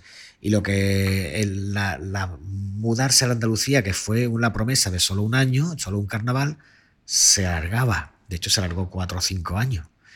Y los autores, sobre todo estos autores, ya habían protestado mucho de que, de que eh, ensayar una agrupación para que sonara bien y llevarla a Andalucía, donde la acústica era mucho más deficitaria que la del Falla, una buena acústica, pero es que la del Falla fuera de lo normal, que preferían no salir. Y entonces no salieron. Unos alegaron motivos personales, otros alegó un motivo más reivindicativo, pero la cosa es que de repente se abrió a, nuevo, a nuevas propuestas. Martínez Ares se coló con Entre tus brazos. Impensable que hubiera ido a la final esa comparsa si hubieran salido cualquiera de los otros. Luego estaba la Peña Nuestra Andalucía, efectivamente, y, y Busto, que representaban la, la comparsa más añeja, y de repente aparece esto, que, vamos, podía haber sido primer premio perfectamente. Podía haber sido perfe- Yo creo que se recuerda más, creo yo, que al compás de mi cepillo. Sin duda, sin duda que ninguna. una muy buena comparsa. Igual que Soldaditos también se recuerda más que no quién ganó, no recuerdo quién ganó ese año, de hecho. Soldadito ganó. Nos quedamos de piedra, Ah, fíjate, nos quedamos de piedra, ¿no? Y Soldadito que segundo. también era algo nuevo en su día. Soldadito fue segundo tercero, comparsa no recuerdo. se ha quedado ahí Sí. y mm, tampoco ha creado mucha escuela en un primer momento. Después sí hay cosas que han recordado más la forma de cantar, pero en la forma de escribir, la forma de reivindicar, el mismo disfraz que también tenía mucho simbolismo. Y si ya esta comparsa tiene simbolismo soldadito, ya se pasó y le dio una vuelta a todo esto. Sí, sí, sí. Quedado para los buenos aficionados y sobre todo hay muchos autores de comparsa que dicen que esto fue un antes y un después en su obra, el propio Sí, Martín yo, Ares, ¿no? yo, Soldadito Española Nueva, he escuchado reconocer a Antonio, que es el que más veces lo ha dicho, pero también he escuchado a Tino decirlo, que a Jesús, que también marcó un antes y después, Juan Carlos, y bueno, yo sin querer ponerme a la altura de sus otros, pero a mí también, no estoy contando, a mí también me, cambió mi forma de, de, primero como aficionado, y después ya hasta donde el talento uno lo permite como autor, ¿no? Pero sobre todo como aficionado, abrir la mente. Eh, Nada de lo que vino después, incluido Juan Carlos, lo que hemos visto de Juan Carlos, hubiera sido posible sin, sin lo que Yo también lo metería a la trilogía. ¿eh? Yo haría España Nueva Mm. Soldadito y de ida y vuelta, de y vuelta también, que efectivamente no estaba a la altura en el texto, pero también una comparsa buenísima y Calle Alta fue un sustituto estupendo para, para Paquito. No, qué pena que ese grupo no continuara con. con- También tienes un vídeo, si no recuerdo mal, analizando el popurrí de Soldadito, ¿verdad? Mm, sí, sí, sí, cierto. También eh, que el primero con el que inauguré la, la- el Mm. canal fue con el análisis de Soldadito. Y ahí estaba un jovencísimo Ramoni. Ramoni que tenía ahí 15 menor de años, edad, creo, 16 tenía 15, años. Sí, sí, sí, 16 sí, era menor de edad, no sé, tenía 15 o 16 años. Y salió en España la nueva, que por cierto era más grande que muchos de los otros componentes. pero, eh, ¿eh? pero era un niño, era, venía casi de juvenil, le salió con fletilla, creo que salió, Sí, en la mala lengua, ¿no? la mala lengua. y luego ya creo que aquí, no, no sé si con Enrique no llegó a salir Ramón y yo creo. Creo que no, desde tirón aquí. No sé si antología, no recuerdo. Una trayectoria. Fíjate que tres comparsas hizo, luego ya se, pasó a Quiñones, creo, ¿no? La señora. Ay, y la señora, es verdad, es verdad, la señora. A Quiñones cierto. con Suspiro de y después Juan Sí. Carlos y todo. Criado, criado en Villegas. Yo cuando escucho a Ramón y hace esos falsetes tan dulces que hace, me recuerda mucho a los que hacía Antonio, Alemania. Es decir, mira, y se le ve que le viene la, la escuela Villegas, ¿no? Que se escucha, se nota muchas cosas. Cuando tú dices, esto es Villegas, esto es, Sí. esto es más Martín, esto es el puerto. que es muy Sí, claro. sí, sí. Está muy bien reconocer hoy todavía, reconocer a, los- a los viejos, ¿eh? Eso es muy sano. Sí. Continuamos. Con gusto. Continuamos, vamos, chirigota ahora. Vámonos con Los pollitos de mi compadre. Una chirigota del año 1981 que quedó en segundo premio provincial. Ahí tenemos la coletilla todavía de los premios provinciales. Letra y música de Juan Rivero y dirección de Manuel Amedei Salí. Eh, me, me, me atran- Salieto. Siempre te ponemos los, los apellidos complicados, ¿vale? Salieto, sí, los apellidos complicados, ¿eh? Ma- Manuel Ara- Amadei Salieto. Ahí lo he dicho bien. Toma ya. Y premios de ese año, del año 81. Recordemos que es el primer año que hay televisión en el Falla y esta chirigota fue una de las que pudo salir en ese intervalo que conectaron, pues salieron ellos. Primer premio, hay que decir, chirigotas provinciales, porque todavía estaban provinciales y locales. Primer premio de chirigota provincial fueron los Celtas Cortos, una chirigota de Francisco Guerrero, de Requete y de Manuel Nieto, también de San Fernando. Los Pollitos Mi Compare, también de San Fernando de Juan Rivero, como ya hemos dicho. Y tercer premio, La Saga de los Porretas, que es una chirigota de rota con letra de Francisco Rodríguez y música de Manuel Albaiceta, el contrato de la comparsa del puerto. Pues vamos a escuchar este paso doble. Resulte, qué bonito resulta ser cañailla.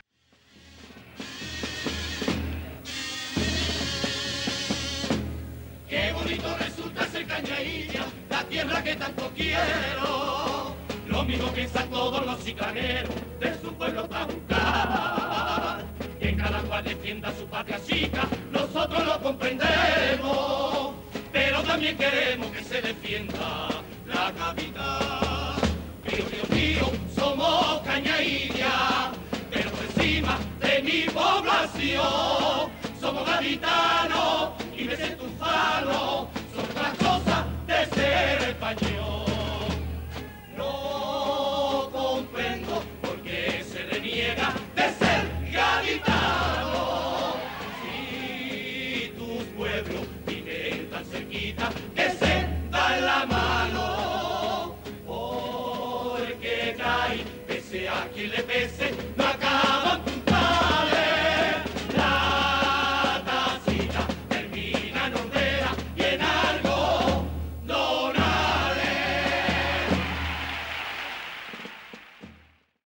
Bueno, ahí quedó paso doble, típico sonido de las chirigotas de San Fernando, de Juan Rivero, que en aquella época era eh, prácticamente la reina de las chirigotas, a espera de, de que estallara el año siguiente los Cruzados Mágicos, después los Villegas. Estaban un poco en un momento en el que ya Fletilla estaba un poco retirándose y estaban casi huérfanos. Y se cuelan ellos con esta chirigota muy recordada. Hay que recordar también al Más Papa en el medio, que lo lanzaban por los aires en el Popurrí. Eh, yo creo que el componente de chirigota que más han lanzado por los aires en toda la historia. De hecho, ha bajado hasta por los aires cuando hacía de, de Michael Jackson. O sea que era una chirigota muy popular en el momento y con una letra muy de agrupación de, mm, de provincial en aquella época.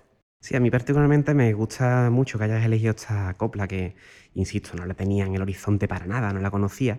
Y sí que es cierto que plasma algo que es muy habitual dentro de, los pueblos, el renegar un poco de la, de la capital. Nosotros, Pater y yo, somos de Puerto Real, hemos dicho ya más de una vez, y en Puerto Real se escuchaba, por lo menos en su tiempo, no sé ahora mismo, espero que ya sea menos, pero se escuchaba gente que renegaba de la capital, que renegaba de Cádiz. Y esto, estos chirigoteros pues re- hablan de eso, ¿no? De que Cádiz es todo, incluyendo la capital. Así que un mensaje también que me parece muy oportuno. Sí, eh, es que yo soy un poco mayor que vosotros y Entonces, viví este proceso de- de divorcio y enfrentamiento entre Cádiz y la provincia, que es exactamente el equivalente que hay hoy entre Cádiz y Sevilla, porque el de la provincia se superó, afortunadamente. Pero porque el carnaval entonces era Cádiz y la provincia y alguna cosa anómala que se colaba de fuera, pero básicamente, de hecho había, como, como habían señalado, había premios provinciales y premios locales. Y, y había ese pique. Primero es cierto que eh, había gente de la provincia que, bueno, que no llevaba bien el chauvinismo gaditano, siempre presente, eso es una constante seguramente desde los tiempos de los fenicios, eh, no llevaba bien el- ese chauvinismo cateto, eh, que sigue muy vivo, de, de- de la capital, y, vamos, a veces hasta unos niveles un poquito exagerados. Yo llega, yo recuerdo de, de, niño a ver... esta, de esta gente que por tierra es el extranjero, ¿no? Y, y- pero- y yo recuerdo como reacción a eso, a que, al desprecio hacia la provincia que había por parte de, de, las, de las agrupaciones de la provincia, ¿no? Es decir, cateto, que venís de los pueblos, ese tipo de cosas, que yo eso recuerdo, los recuerdo que existía, pues frente a eso, la provincia, en muchos casos también comenzaba a decir que Cádiz estaba muy creía y que en realidad para coros Puerto Real, para comparsa el puerto y para chirigota la isla. Es decir, que, que que la provincia le daba lecciones de carnaval en cualquier modalidad a- a la- a la capital. Por supuesto, todo eso es una pelea entre, entre familias, es una cosa absurda, tan absurdo como hoy esa pelea que hay entre eh, los sevillanos se creen que esto es suyo y los, y los sevillanos diciendo nosotros somos los que os damos de comer a vosotros, en fin, esas peleas absurdas que, que siguen vivas. Es exactamente lo mismo que en los 80 ocurría entre Cádiz y la provincia. Y esta letra, pues una letra de claudicación muy comercial, por supuesto. Yo no sé si, si realmente Juan pensaba y sentía esto, pero si voy a cantar falla, Juan es uno de los autores más astutos que, bueno, y prolíficos que ha dado el carnaval. Primero, el primero que vio la, digamos, las posibilidades comerciales, no solo para ganar dinero, sino para vivir exclusivamente del carnaval. Juan es, el- yo creo que el primer autor que, que vivió exclusivamente del carnaval. Escribía 10 agrupaciones al año. Y, su, y esta fórmula, de la cual los pollitos mi compadre es un representante estupendo, esta fórmula de chirigota, una chirigota grotesca, muy borde, Sí, con un humor muchísimo. muy, muy de pelo, muy de, muy de rima con Logroño, ¿no? Eh, claro, también hay que meterlo en la época, estamos en la Claro. época de los 80. Sí, eso lo Acabamos hemos comentado alguna vez, que esto, claro, esto es el destape. Efectivamente, es el reflejo del destape, lo que ocurrió en el cine, efectivamente, de, de Pa- Esta es la chirigota de Esteso y Pajares, ¿no? Sería el equivalente al cine. Mm. eh, en carnaval sería el equivalente. Y, y fue una, una, una fórmula, igual que el cine de, de Esteso y Pajares, fue una fórmula que tuvo mucho éxito. Y esta gente se pasaban todo el año girando eh, por, por salas de fiestas, discotecas, hoteles eh, y ganando muchísimo dinero, profesionalizando a unos niveles muy, muy heavy. Y luego, además, en concreto, él como autor empezó a manejar muy bien el tema de los registros de los derechos de autor. Incluso hay leyendas negras que él acabó apropiándose de muchas cosas que no le correspondían, pero eso no sabemos si es verdad o no. Y luego lo que pasa es que fue una fórmula que caducó rápidamente. Mm. Eh, se pasó de moda, Cádiz reaccionó muy bien frente a eso, lo que estamos diciendo, la reacción de los Rosados, de la chirigota de los Rosados, la reacción de la chirigota Benoli y Santander y Petra, y no digamos ya los Villeguitas, ¿no? que vinieron ya a envejecer la fórmula de ellos del todo. De hecho, vivió una decadencia larga y dolorosa la chirigota de, de- de San Fernando. Pero yo quería reivindicarla. Yo quería reivindicarla porque además fue el primer cassette de izquierdo que entró en mi casa cuando yo era niño, que tenía que hemos de 83 hemos dicho, 81. 81, pues 11 añitos tenía yo. Lo hemos Fue. comentado Pater y yo en alguna ocasión en Radio El Compás. Insisto que yo soy menos aficionado al carnaval que vosotros dos, vamos, de, de larguísimo. Y Juan Rivero es un autor que a mí no me sonaba. O sea, yo la- lo cierto es que he entrado en contacto con Juan Rivero eh, al- a raíz de hacer estos programas que estamos viendo agrupaciones por el espectro más grande. Y es un autor que se me pasó del horizonte por completo. No lo conocía y la razón que veo a eso es lo que me estáis contando, que la, tal y como pegó, digamos, el boom en su momento, pues caducó. Caducó y se quedó ahí y, y ya está. Sí, lo último que hizo mm, Juan Rivera así más destacado fue La Chota de los Viejos.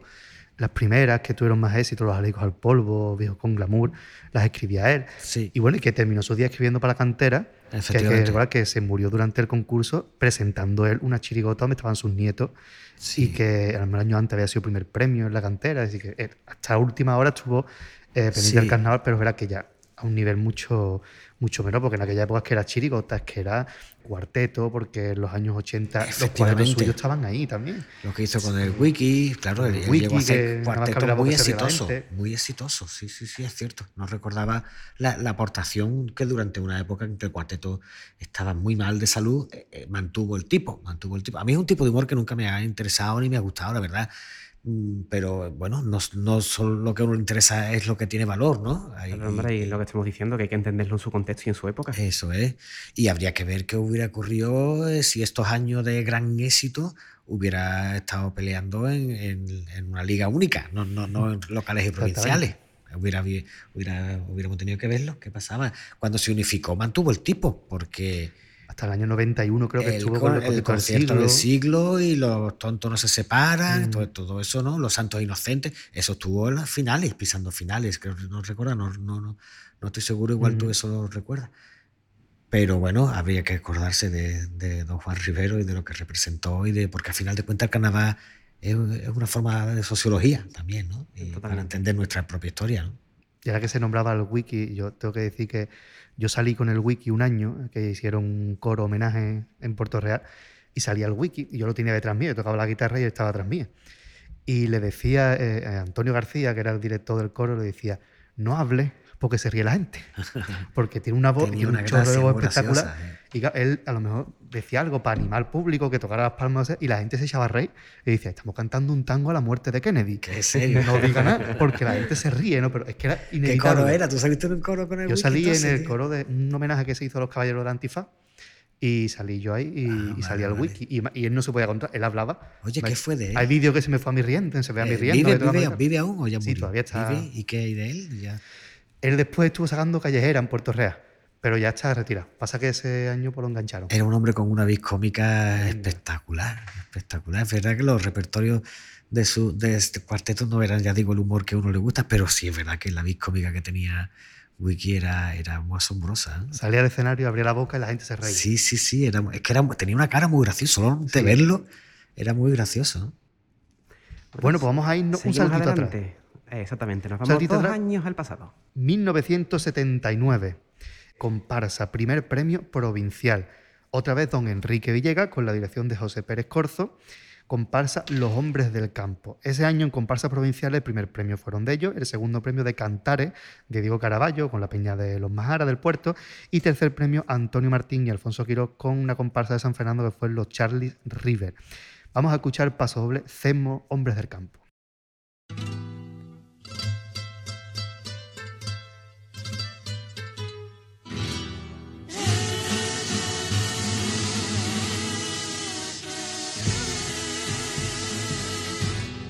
Somos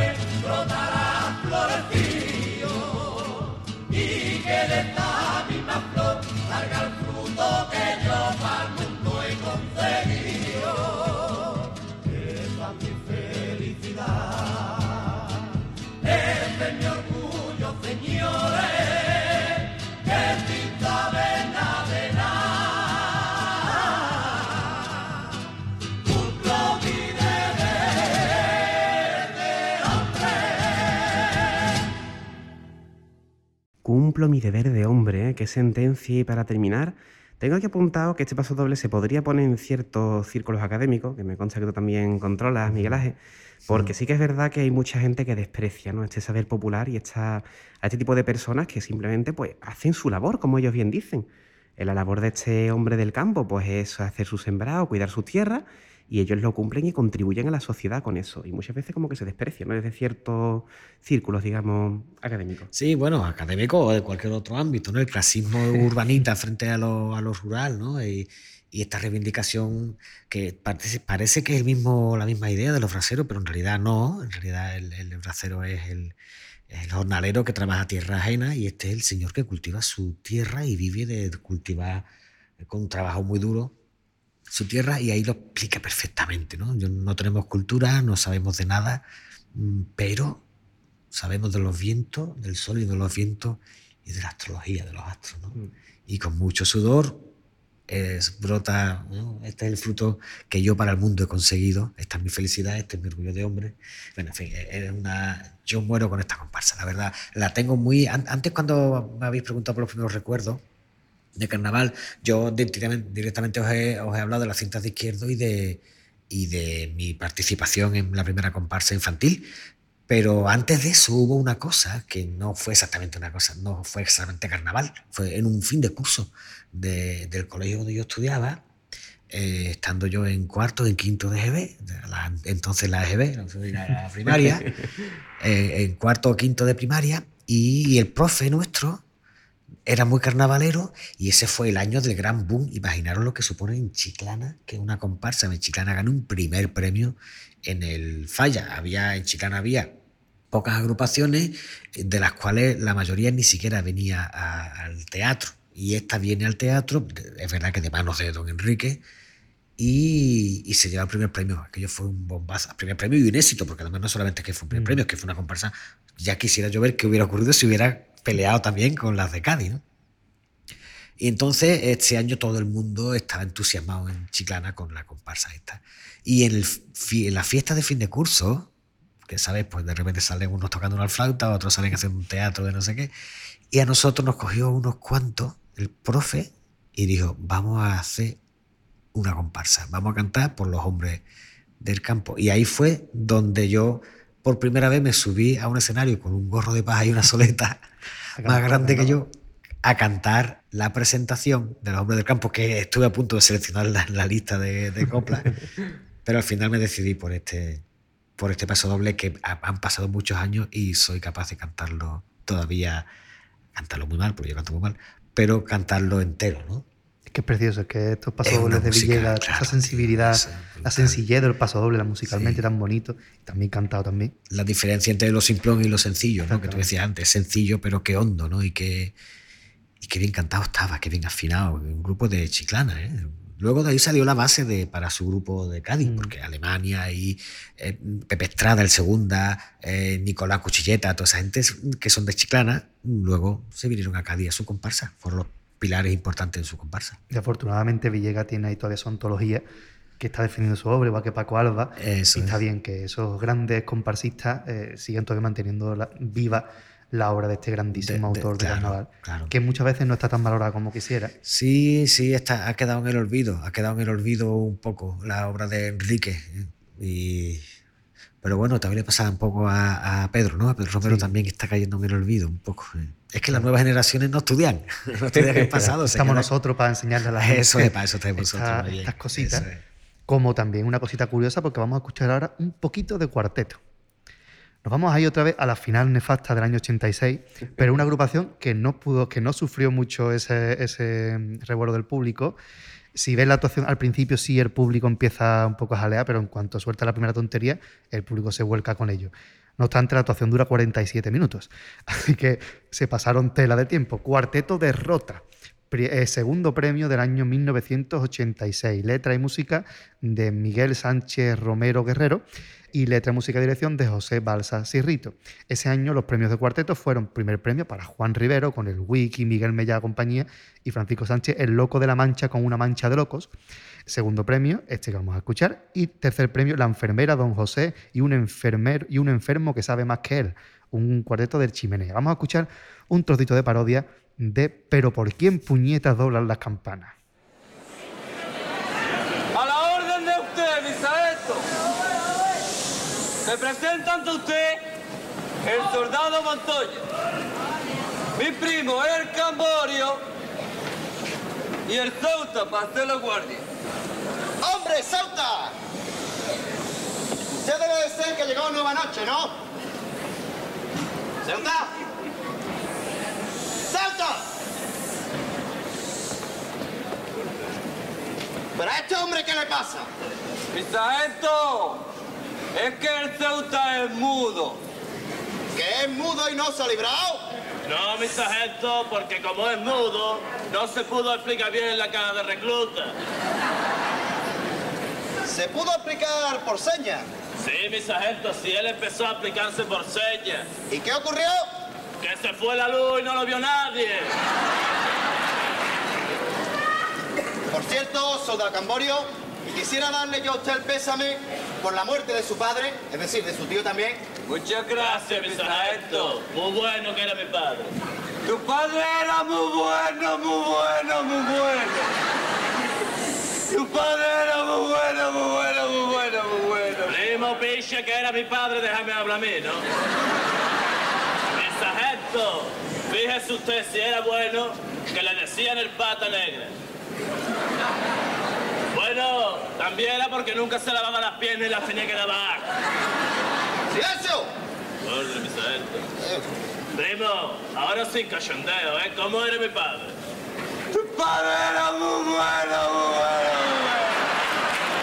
¡Silencio! Tu padre era muy bueno. ¡Silencio! Qué poco respeto con los muertos, mi sargento. ¡Silencio!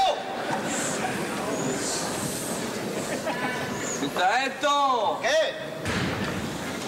Que yo quería pedirle una cosita.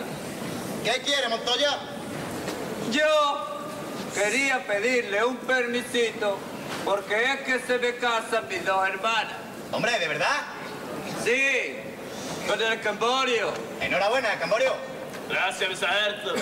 Pero con el Camborio me imagino que se casará solo una, ¿no? ¿Y la otra? También con el Camborio. Enhorabuena, Camborio. Gracias, mi sargento. ¿Con el Camborio también? Sí, mi sargento. Es que las dos nacieron pegadas. ¿Que nacieron pegadas?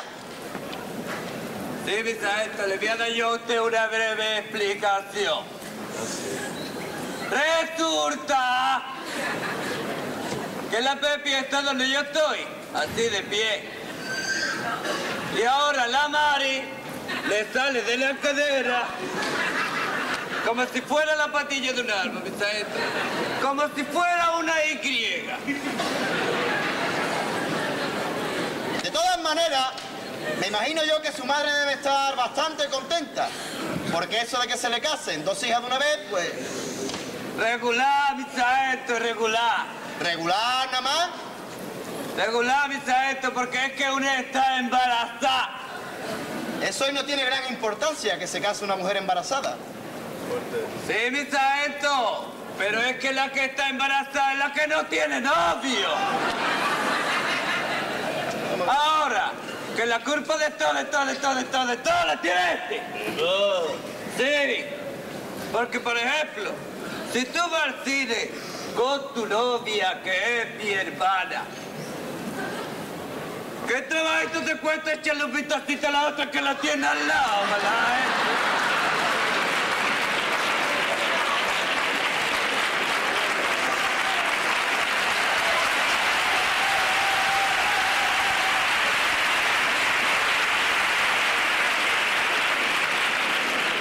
Yo creo que lo mejor has sido hasta tú. Primo, yo solo le cogía cosas a mi novia. Ahora si las tiene en común, ya no es. Mi sargento, ¿Qué? yo también quería pedirle un permiso para ver a mi padre que se tiene que operar. No acaba de venir de un permiso porque se le ha muerto su padre. Pero mi sargento se ha muerto uno, pero el otro no. Su madre se casó dos veces. No, mi sargento, que también nacieron pegados. Eso es de herencia de familia. Es como las primas mías. Mi padre el vivo está aquí y el muerto que en paz descanse le salía de la cadera. Yo creo que como vivimos en una casa tan chica, como no se ha pegado no cabemos, mi sargento. ¿Y con el muerto qué hicieron? Operarían y separarían. ¿Qué va, mi sargento? Eso costaba la mar de caro. Lo que hicimos fue que como mi padre el vivo trabaja en un tablado flamenco, Le pusimos al muerto una funda de guitarra y lo lleva bajo el brazo.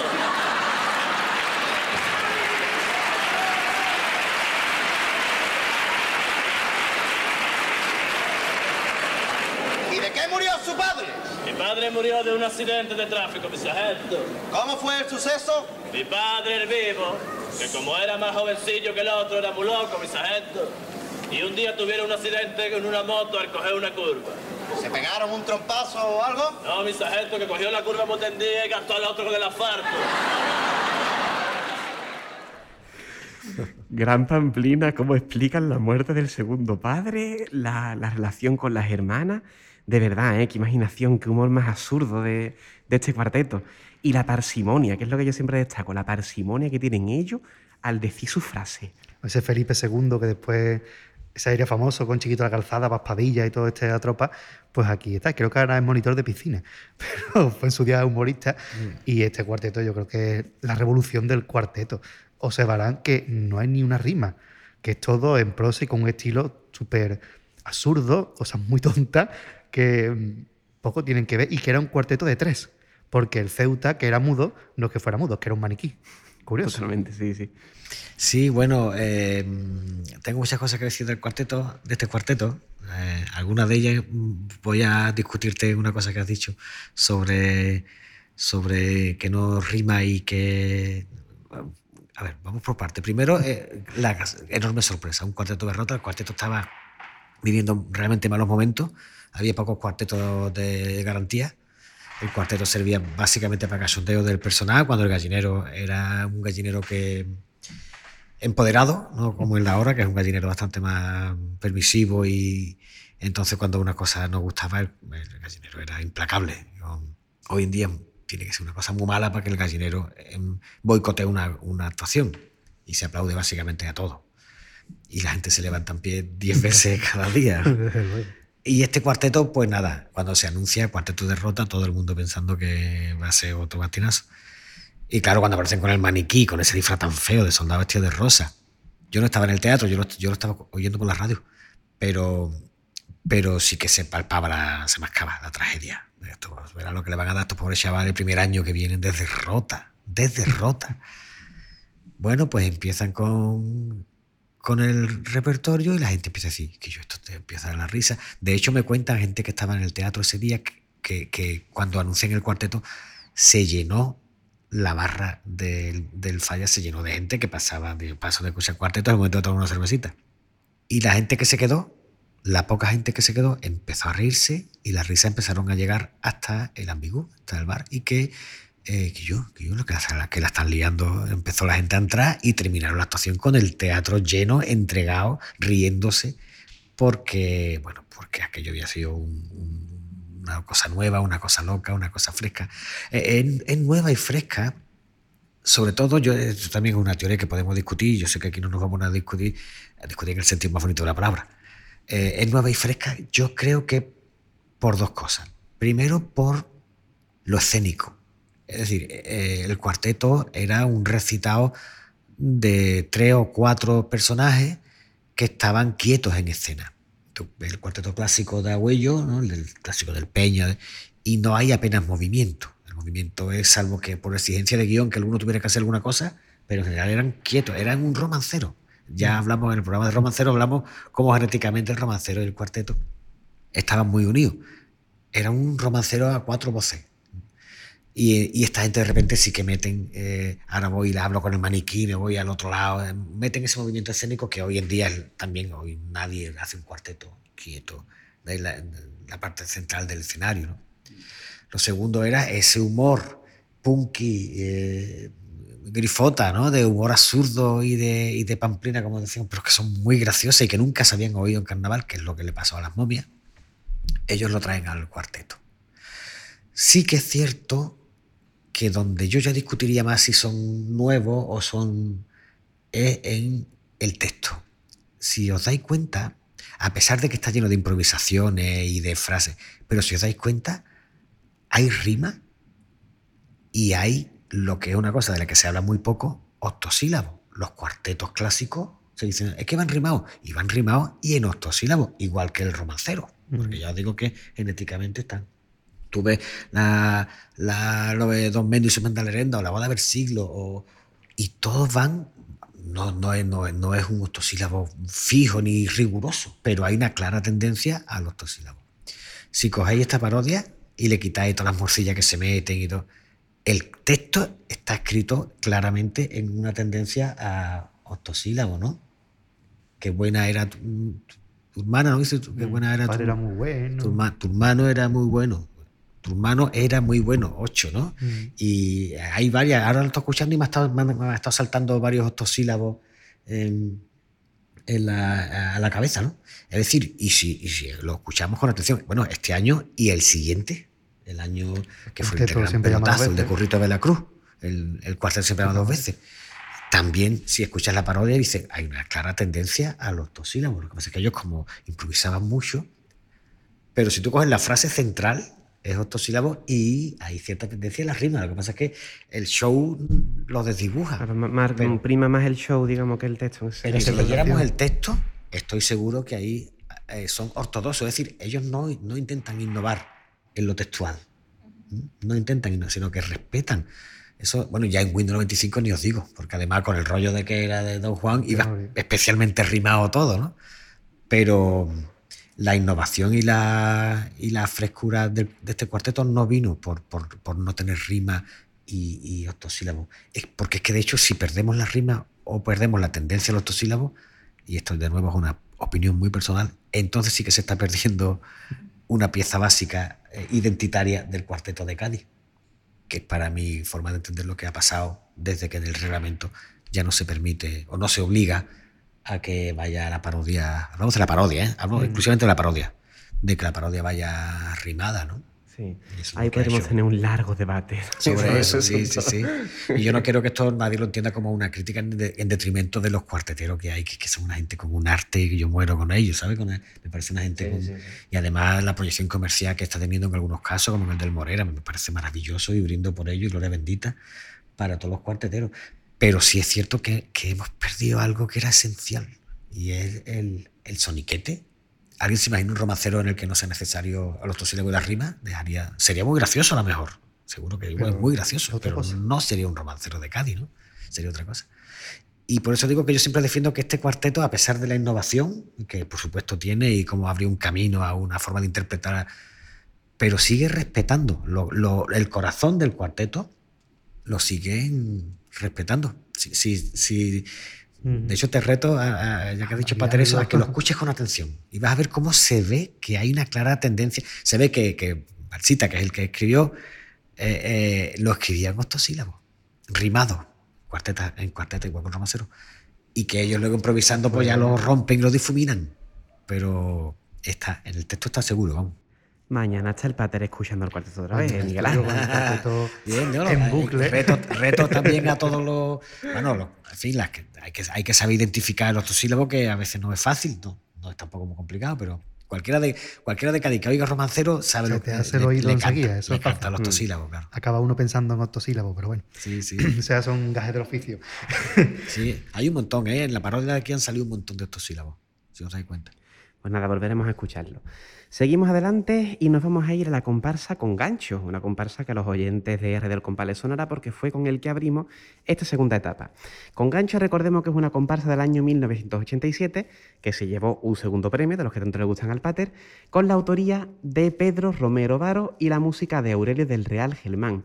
La dirección corría a cargo de Rafael Mosquera Muñoz. El gran Fali Mosquera, incombustible, lleva no sé cuántos años en activo. Creo que ya está retirado, pero yo no me fío de Fali. Yo creo que aunque el día que está retirado volverá. Eh, anunció, premio- anunció la retirada justo el año pasado. retirada ¿no? justo El año en pasado, 2020. o sea, el último carnaval. Y todavía Ya- sigue ya, ya estamos, ya- ya estamos acostumbrados a retiradas que intermitentes, en algunos casos. Vamos a ver, vamos a ver. Bueno, ese año comparsas de, premio, comparsas de final.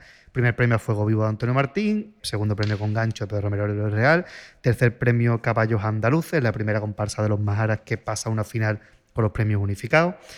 Hay que decir que ya no volverá a pasar hasta el año 2000. Es decir, que un montón de años ahí en dique seco. Y cuarto premio, esto es Carnaval de Antonio Martínez Ares, que ya hablamos de esa vuelta de Antonio Martínez Ares, un estilo un poquito más sencillo para lo que estaba haciendo. Y ahí, con gancho, una comparsa clásica donde las haya, y vamos a rescatar uno de esos pasobles que se quedaron dedicado al barrio de Santa María. Igual con Perro Sarnoso.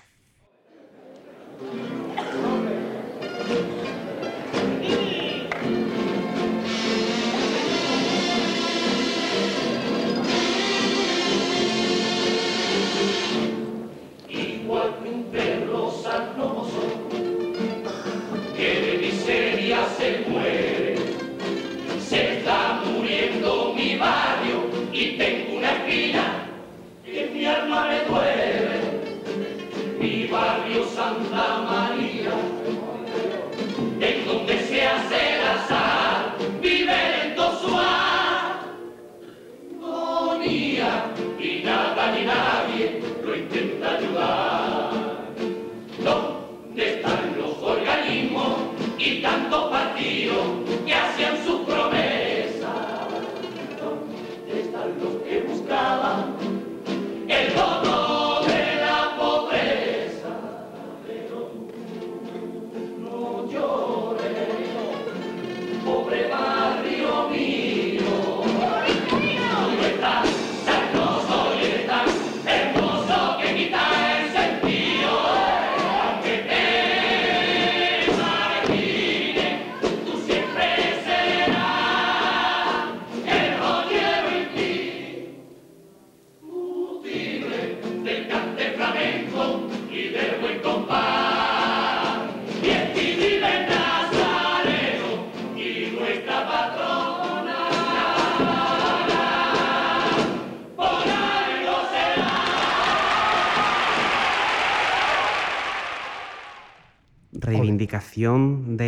De Santa María, siempre muy, muy presente en la obra de Pedro Romero y una auténtica maravilla, ¿no? Como yo siempre me quedo de este paso doble con el toquetazo que le da el político, que va al, al barrio buscando el voto de la pobreza, como ellos bien dicen, y que luego al final pues esas promesas que siempre se le daban al barrio pues nunca se llevaban a cumplir.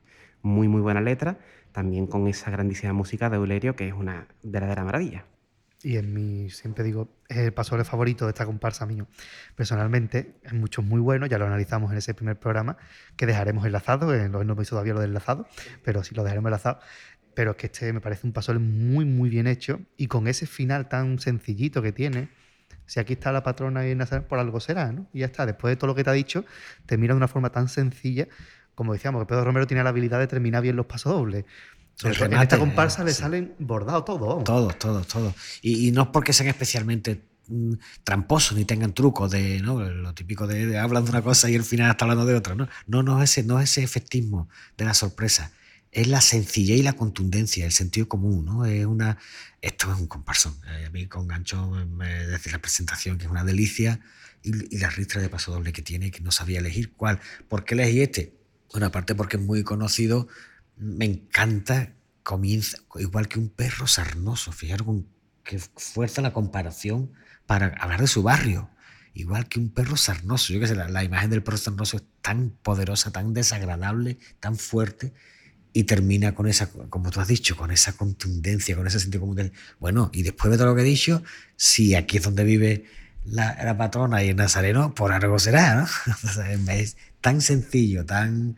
Y bueno, y lo que tú también, la, la crítica social de fondo, obra maestra. A mí esta comparsa me, vamos, me parece que tiene y Popurrí también es una delicia. Bueno, en fin, yo creo que para mí el primer premio, ¿eh? Yo para mi gusto hubiera sido el primer premio, la verdad, sin desmerecer las demás, ni mucho menos, pero eso ya es cuestión de gusto, claro. Martín siempre destacaba que, que este año, que fue la lucha con A Fuego Vivo, le recordaba a la de Robots con Agua Clara, que era la comparsa clásica, la comparsa innovadora. En los dos casos ganó Martín.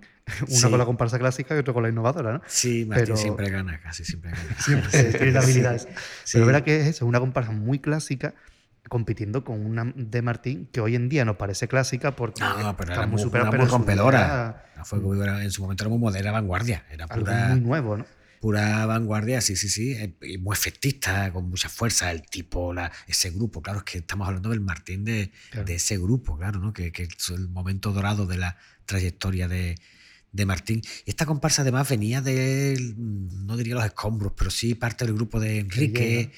Eh, es una comparsa que se hizo en poco tiempo. Mm, Había un run run en la ciudad de que, de que estaban haciendo una comparsa a última hora, casi esta gente. Los ensayos generales, sin embargo, fueron una sorpresa grande para mucha gente cuando vio. Es que estamos hablando de una época en la que cuando se llegaba al teatro ya todo el mundo había escuchado las comparsas, los ensayos generales, ¿no? Eso del secreto y eso no existía. Yo sé que hoy es muy difícil de, de a la gente joven a- a- eh, hacerle entender eso. Ah, entonces tú ibas al ensayo, sí.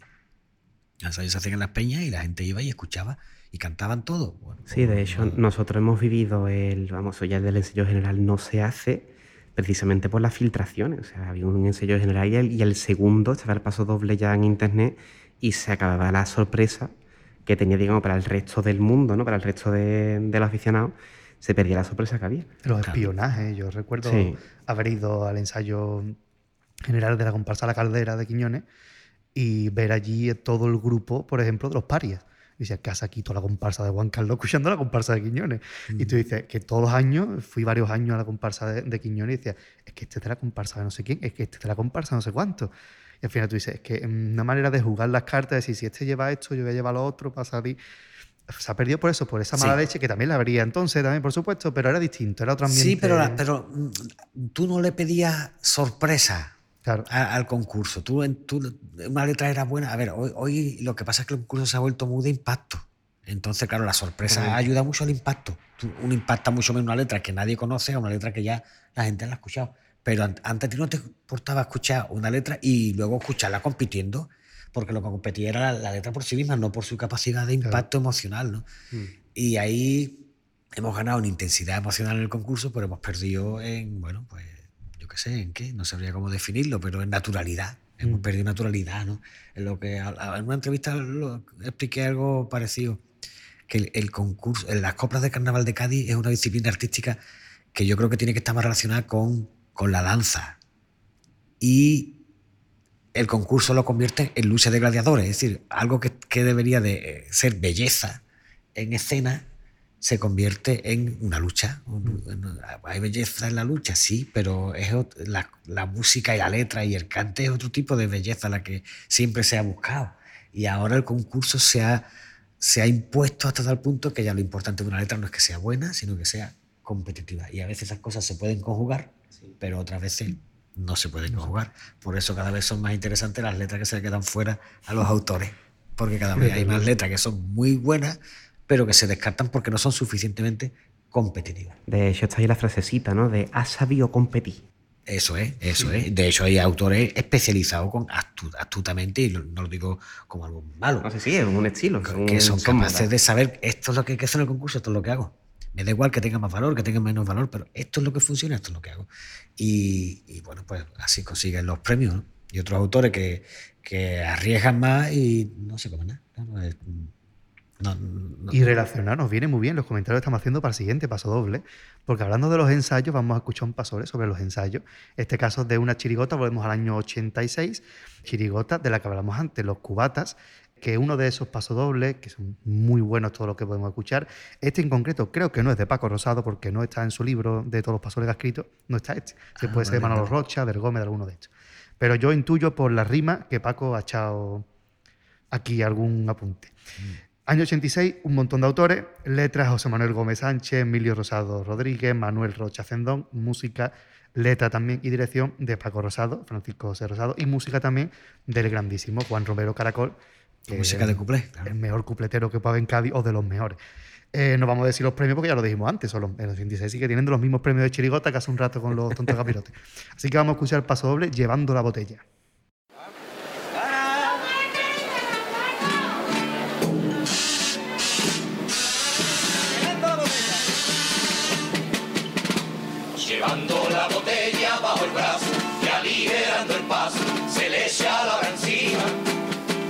Atentamente cada puerta, Manuel ya no se acuerda muy bien dónde la cita. Acude un año más entusiasmado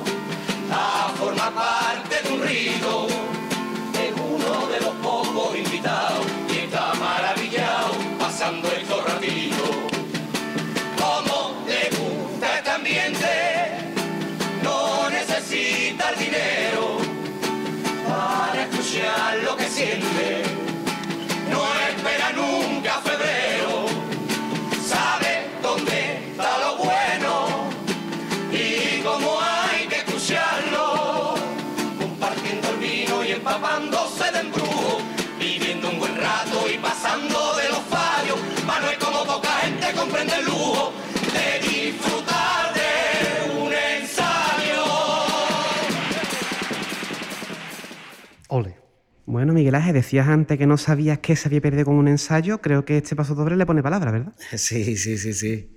Este pasodoble es muy bonito porque, porque reconstruye muy bien eso, la visita al ensayo, esa visita limpia. Y antes de los ensayos era normal que vinieran visitas, no estaba abierto todos los ensayos, porque así no se puede trabajar con gente. Pero siempre viene el aficionado que lo que le gusta es disfrutar del ensayo, que traía la botella. Él lo explica muy bien. Si es que lo dice, lo una- dice, de, de los pocos invitados. eso es, un retrato costumbrista de, de- de una forma de entender el carnaval que desgraciadamente, bueno, ¿no? O, o por suerte, yo qué sé, no sé si no me atrevería a juzgar, pero que forma parte de otra manera de entender el carnaval mucho más natural y, y con mucho menos sofisticación y glamour, ¿no? Y bueno, ¿y por qué esta letra? Porque era de los cubatas y de los cubatas algo había que decir, algo había, Los cubatas de- algo había que traer. Yo soy capaz de cantar todos los cubatas desde la presentación hasta el popurrí, pasando por todos los cuplés y todos los pasos dobles. Me lo sé de memoria.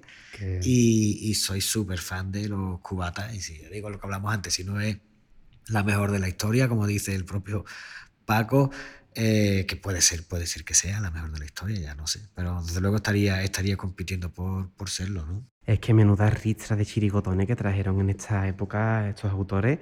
Yo me recuerdo ya mayorcete, o sea, siendo consciente, digamos, de lo que uno escucha y demás, de cruzarme con el popurrí de los cruzados mágicos, nunca mejor dicho, y decir, qué maravilla de la historia que te cuenta. Luego analizamos en Radio del Compás Los cegatos con botas, que es otro historiete en el popurrí. Y luego eso, la forma de cantar, la forma de esa naturalidad que tiene la, la música y la letra, que también tampoco está ex- exenta de crítica en muchos casos, no es en este, pero bueno.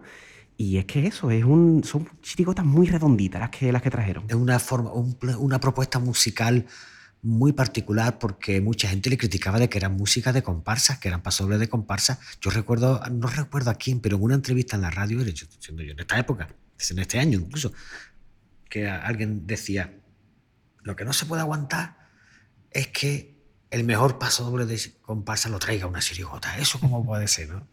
Cuando en realidad, además, la confusión entre sirigota y comparsa es una cosa que, que hoy en día parece que está muy clara, pero es una cosa muy moderna. Eh, La frontera que separa la sirigota de la comparsa, bueno, de hecho, uno- una de las cosas que he traído de la lista es precisamente los belloteros ¿no? de Paco Arpo para, para hablar de, de este asunto, de la relación genética entre la sirigota y la comparsa. Y es verdad, tú coges esta música, le, le pones un poquito menos de velocidad, la ralentizas un poco y le cambias la forma de tocar bombo y caja, que sobre todo eso sí es Sí. muy chirigotero. Le haces un reposado, un compás más reposado, el bombo y la caja tocando de otra manera y sería un paso doble perfecto. Cantado por el grupo de Congancho, esto sería un excelente paso doble de, de comparsa. ¿no? De hecho, el propio Paco siempre dice, cuando, por ejemplo, cuando escuchaba a los Carapapas, decía, eh, David es un autor que distingue entre chirigote y comparsa. Y después hay otros, como el Noli, como, dice, como él mismo, que no sabe distinguir, hace un paso doble y punto. Se cantará de una manera más lenta, otra. Y verá que Paco siempre los pasodobles, mm, él siempre dice, el de los que bebe del, de Paco Alba, y siempre digo, para mí, lo dije en el programa 12 Gatos, es el autor musicalmente que más se parece a Paco Alba. El Noli tiene otro, otro estilo Es distinto. que, pero es que Noli es moderno. Es que Noli es Él su- en realidad. él es un estilo. Claro, él ha creado su, propia, su propio Claro. canon. Su propio canon. Pero claro, tú escuchas los pasobles de Chirigota del Noli y en realidad no tiene nada que ver con Fletilla ni con Nada. toda la escuela de, de- de esa época, ¿no? No tiene nada que ver con, no te digo, con Cañamaque ni con nada de eso, ¿no? Y curioso. Pero esta música de, de los cubatas, que es de los. Pero Precioso, toda, ¿no? los segatos con botas, es una obra que- maestra. La música de los, los carreros de la Alianza, en la que sacó el año siguiente, bueno, dos años después, la los conquistadores de la trastienda de Casa Crespo, pero esta es música, tío, ¿sabes? Es- A mí mi favorita de todas las músicas que, si hubiera que elegir, yo me quedo con la música del pasador de los conquistadores. Precioso. Un canela, ¿no? Eh, eh, canela en rama, es una cosa emocionante, aunque son todas, ¿eh? Quizás el que menos me gusta es la, la música de los, de los cruzados, Sí, es la marradilla. y granizada. sí, es una música un poquito más de lavaza. Mm. La de los cegatos también una obra maestra, cortísima y al pie y preciosa. Y los cegatos, bueno, y de los de los llaveros solitarios, que es un pasable que ha pasado para la historia, ¿no? Una, una chirigota tan modestita, porque es una chirigota muy Mm. modesta en realidad. Que no estaba Gómez ni Emilio en esa chirigota. Sí, le hicieron este en muy poco Paco. tiempo, y, pero que pasa que se, no lo hicieron con mucho arte. El grupo canta muy bien, el grupo canta muy bien. Ahí Paco hizo un trabajo de afinación estupendo, daba gusto escucharlo vocalizado perfectamente, la letra se entendía todo y no tenían que dar sarto. ni, o sea, ni hacer tonterías. ¿no? Fijaros que estaba compitiendo con Juan Rivero, ¿eh? Todo lo contrario, las antípodas recordemos que estaba compitiendo con Juan Rivero. Yo me, me he recordado ahora que hace unos años que nosotros, Paco Rosado colaboraba con nosotros la otra temporada, yo tenía un cassette grabado en mi casa del año 93 y había una chirigota que Paco Rosado le hizo la música al paso doble y el caracola del cuplé, que una chirigota de Puerto Rico se llama El Testamento, el nuevo catecismo de los católicos que no andan muy católicos. Y eh, la ripeé para pasar al ordenador y se la mandé a Paco. Y digo, Paco, ¿tú te acuerdas de esto? Y me dice, sé que es mío, pero no sé qué es. Y digo, ¿cómo se reconoce la música de Paco Rosado como de los grandes músicos Claro, y de ¿Cómo se Caracol- les reconoce? De Caracol y digamos, ¿no? y de Caracol ya ni contamos la música de Cuplé cómo se reconoce una música de Caracol. Pero Sí. tienen ese sello, esa impronta que es inconfundible. Tú escuchas esto y dices, no lo puede haber hecho Sí. otro. Esto es Paco Rosado. Es verdad que estamos hablando de la música de Pasolini, no hemos dicho nada de la música de Cuplé, que no ve las músicas de Que- Cuplé que traen estas chirigotas, claro. Es maravillosa. Y vamos con otra presentación, la última de las que tenemos de presentaciones. Vámonos para adelante a una comparsa del año 2012, segundo premio, letra y música de Juan Carlos Aragón Becerra y dirección de Vicente Lázaro García en Lali. En ese año los premios de comparsa fueron los Duendes Colorados de los hermanos Carapapa, la segunda, esta comparsa que vamos a escuchar, y, el tercer premio fue para Ciudadano Cero de Tino Tobar. Estamos hablando evidentemente de una comparsa que ya hemos analizado un poquito anteriormente, La Serenísima. Vámonos. Thank you.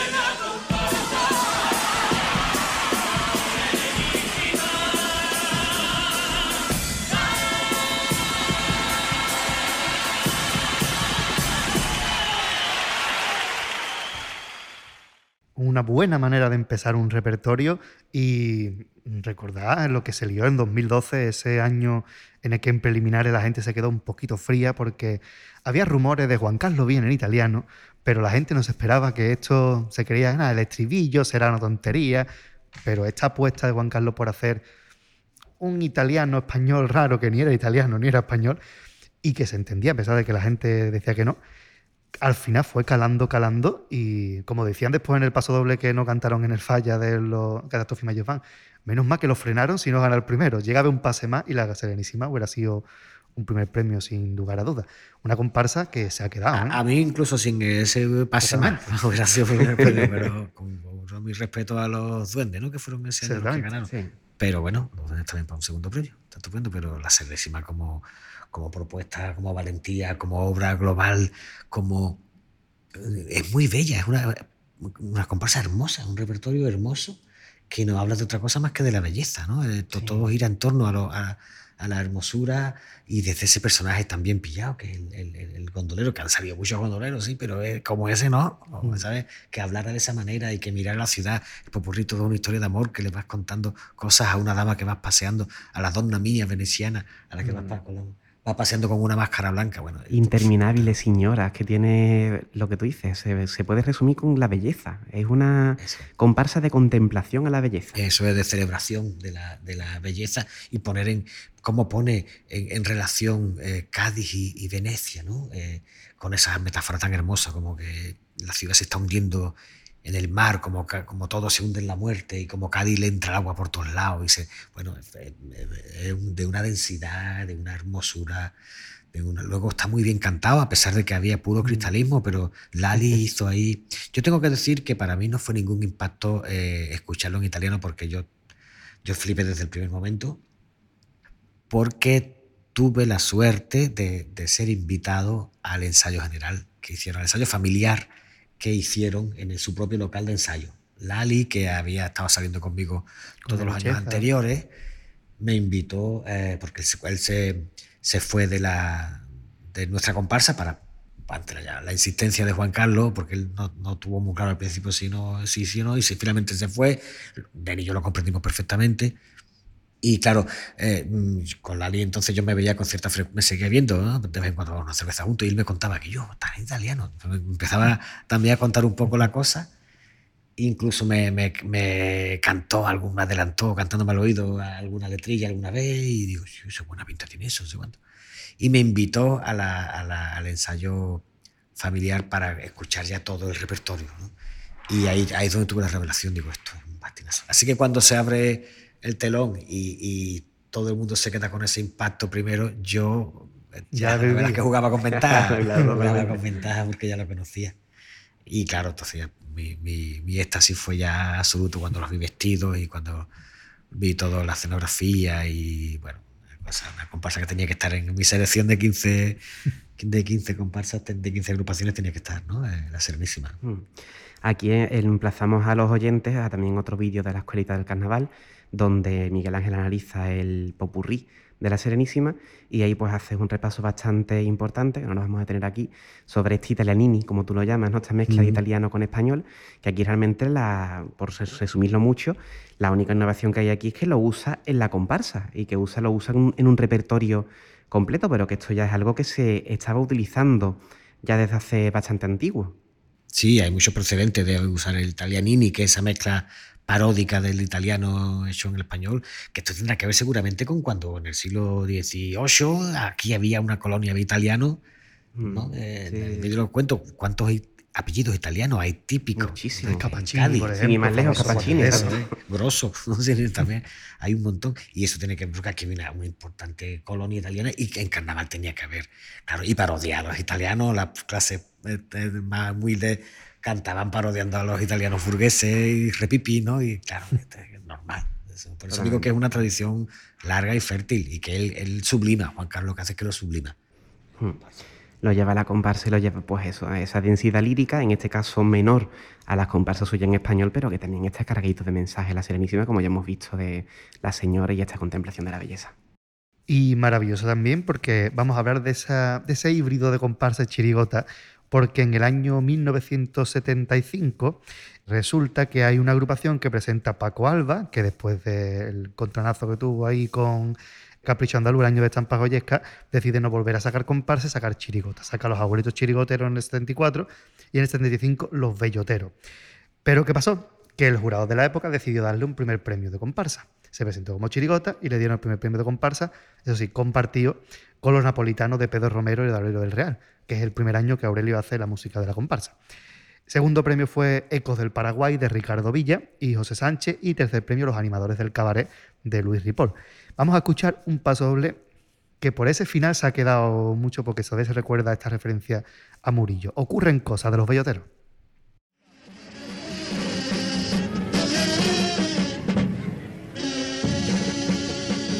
Ocurren cosas que entiendo y desde luego es porque no tiene explicación. Yo me pregunto cómo es posible que ocurra eso. Seguramente es cosa de civilización. Yo no me aparto que los artistas ganen dinero con todo el que quiera hacer con ellos publicidad. Ni los exuro ni los critico ni mucho menos. Solo comento lo que ha cambiado la humanidad.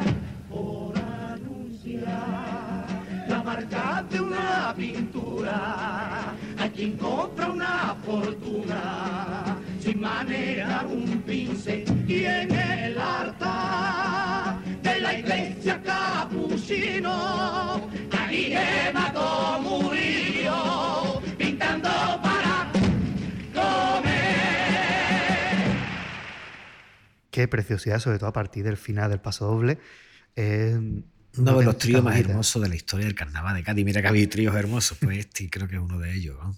Que Paco Álvaro, especialista, yo creo que en hacer esos tríos Sí. era algo espectacular. Y este es el último paso doble. Paco Alba muere unos meses después, Eso. en enero del 76. Y esta es la última comparsa. Paco Alba es un autor también que murió muy joven y que bueno, marcó sobradamente, porque sin él seguramente no estaríamos hablando ni de comparsa. Claro, has dicho la nada. última comparsa, pero realmente una chirigota, pero ganó comparsa. comparsa. ¿Vale? Es, es que esto, esto es lo que, lo que plantea la gran paradoja Paco Alba, ¿no? Que- Que es la donde, donde termina la chirigota, donde empieza la comparsa. Hoy en día parece que está más claro por- porque los caminos se han bifurcado mucho. Sí, sí. aunque hay mm, cosas que también te pueden hacer dudar, pero, pero en general es mucho más fácil identificar claramente. ¿no? Pero antes no, no estaba tan, tan claro. Y el que menos claro lo tenía yo creo que era el propio Paco Arba. Si no me equivoco, la modalidad como tal nace porque Paco Alba empieza a sacar chirigotas muy bien cantadas, ¿no? O por lo menos bien mejor cantadas muy- de lo habitual. De ahí el primer premio especial que se le daba. Eso es, no solamente bien cantada, sino bien escrita y bien vestida. Y donde tenía una especial importancia también las letras hermosas, más que las letras eh, cómicas o graciosas. Esto no, no olvidemos, las chirigotas siempre han tenido una clara tendencia a los pasodobles. Te hablo desde los tiempos que, desde, donde sabemos, desde los tiempos de, de antes de la guerra, desde los años 20, los años 30.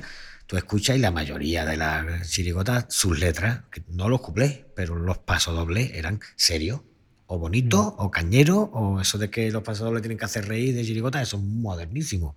Eso real- realmente no, no es lo tradicional, no es lo habitual. Pero Paco comienza a ser un chirigota muy bien cantada, muy bien afinada, muy bien escrita, con, con una música especialmente melódica y eh, incluso llega a cometer una cosa tan, tan sacrílega como utilizar el compás de 3x4 en, eso por cierto es el, pa- es el último vídeo que estoy preparando, el próximo vídeo que estoy preparando para la colita, explicar esto que es de lo de 3x4, 4x4. Eh, eh, Paco Alba lo que hace es que saca el paso doble a 3x4, que son eh, cualquier bombista de la época diría eso, no, un paso doble. Señor, usted está equivocado, con toda la razón del mundo. Pero Paco Alba hacía chirigota. Y es el jurado quien empieza a darle, como bien dice Pate, premios especiales, premios especiales, hasta que eh, es muy interesante. Lo vi hace poco, no sé si en un blog o en el Facebook, no recuerdo dónde lo vi, el escrito en el que el jurado a la, a la concejalía de fiesta le dice una carta larga argumentando de que es necesario hacer algo porque es que ellos no saben ya qué hacer con Paco Alba.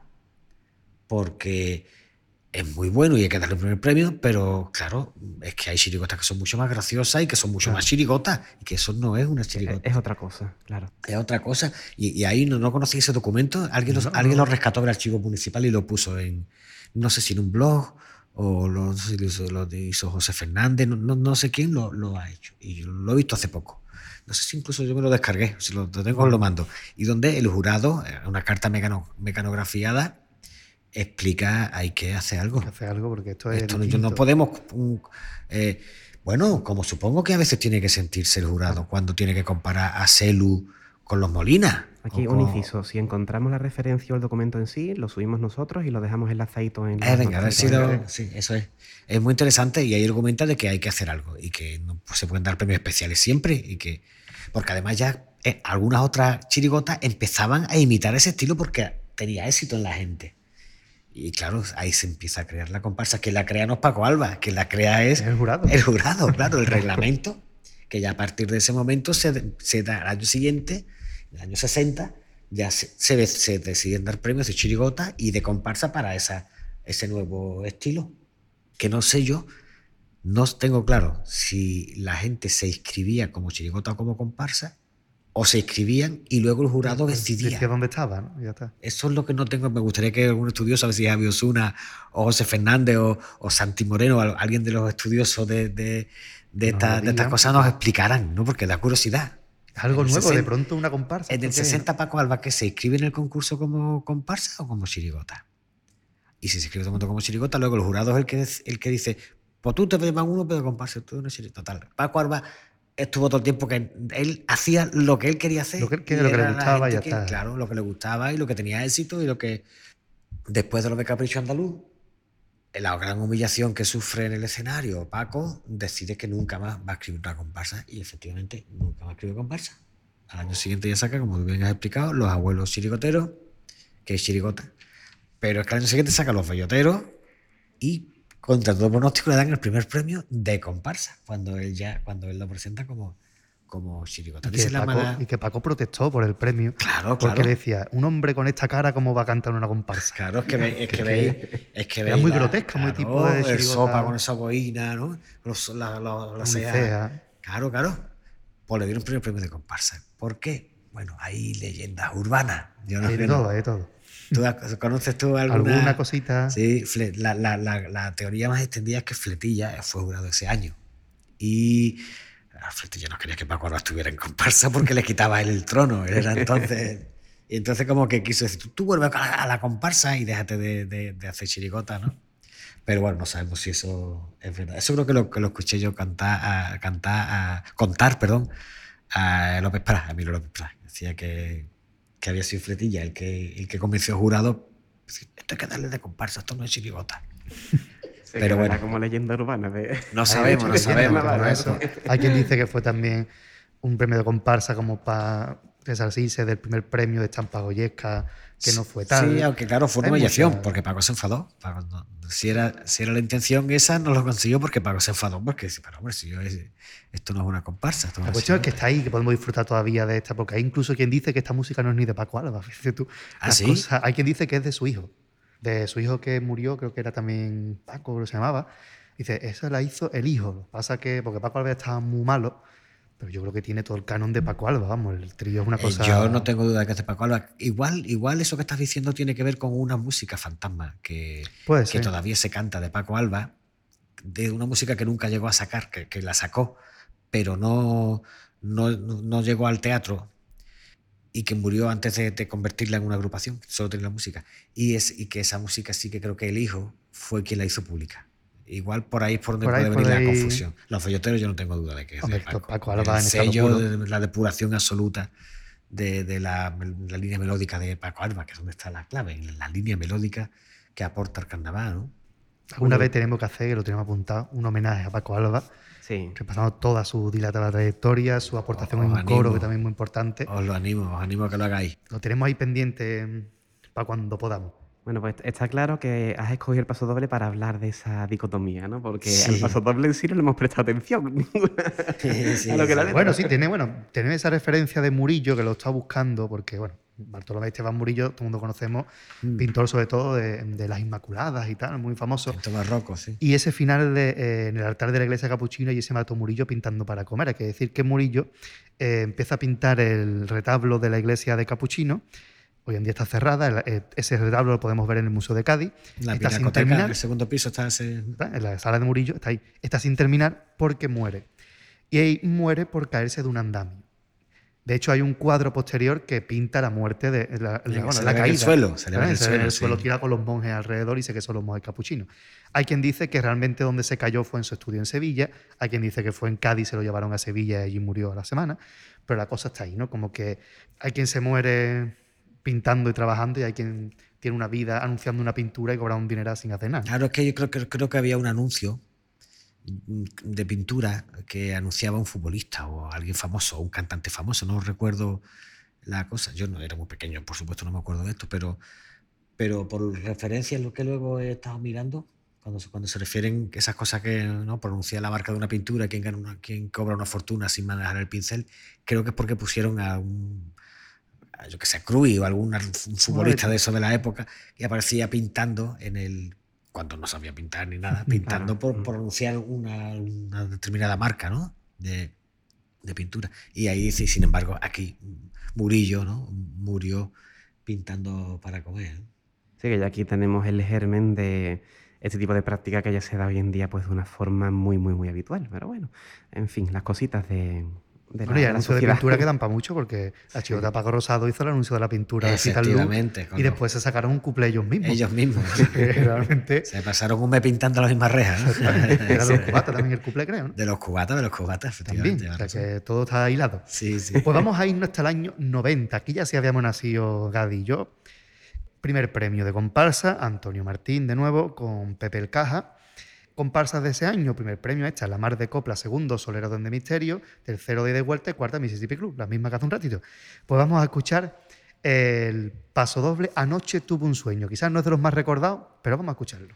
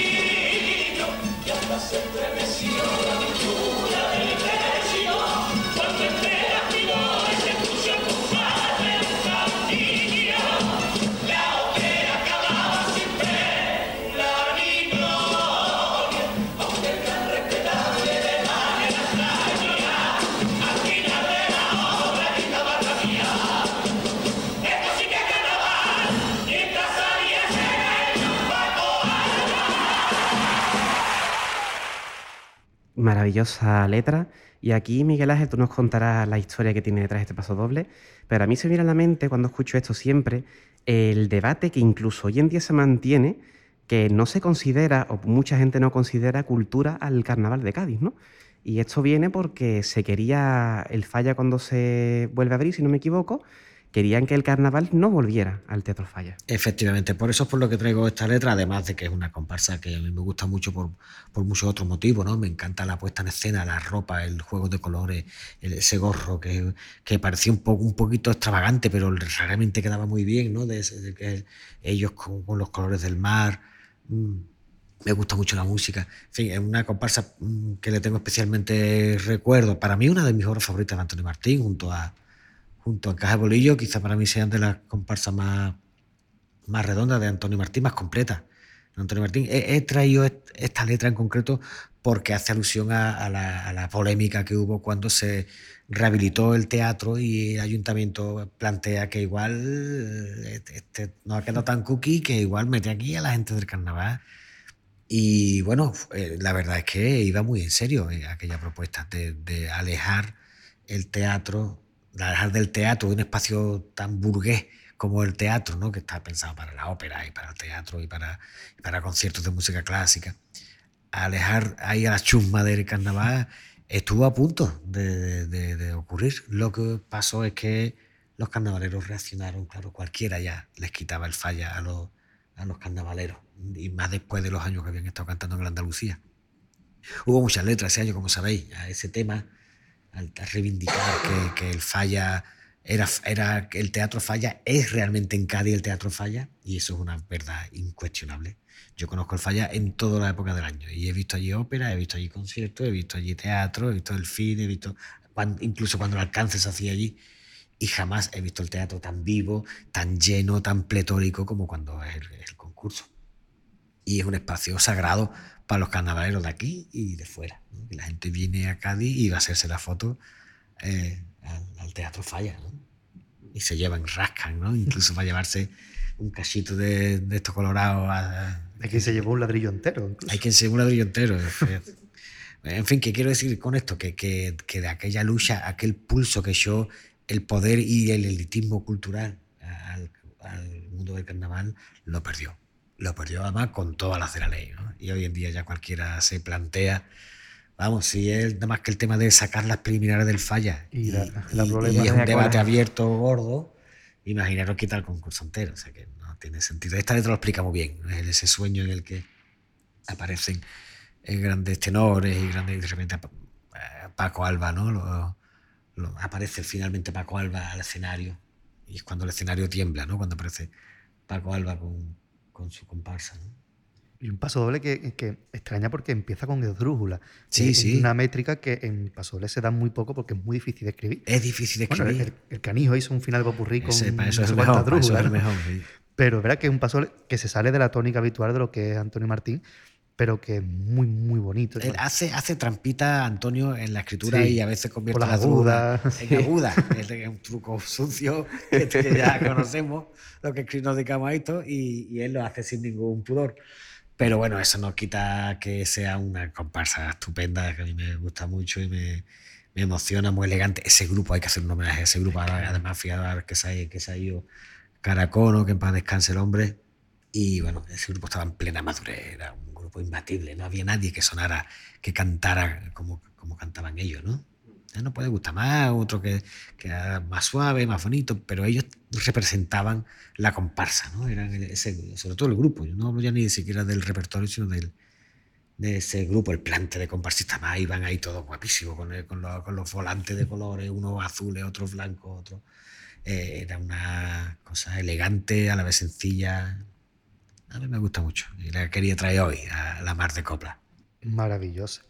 Y vamos a irnos al último paso doble, que no última copla, porque nos despediremos con un no popurrí, Ah, vale, vale. ya lo veremos después, pero vamos a ir con un paso doble, para mí, una de las joyitas de los últimos años, de las últimas décadas. Año 2009, tercer premio de Chirigota, no exento de polémica, letra, música, dirección, todo se lo come, José Luis García Cosillo, El Celu. ¿Cuáles fueron los premios ese año? Primer premio, Salón de Belleza El Tijerita, de Quique Remolino y Lolo Seda. Segundo premio, La muchacha del congelado, del Canijo Continuo Tobar. Y tercer premio, esta. Vamos a escuchar ese paso doble que reventó el Teatro Falla a la final. La gente opina de carnaval.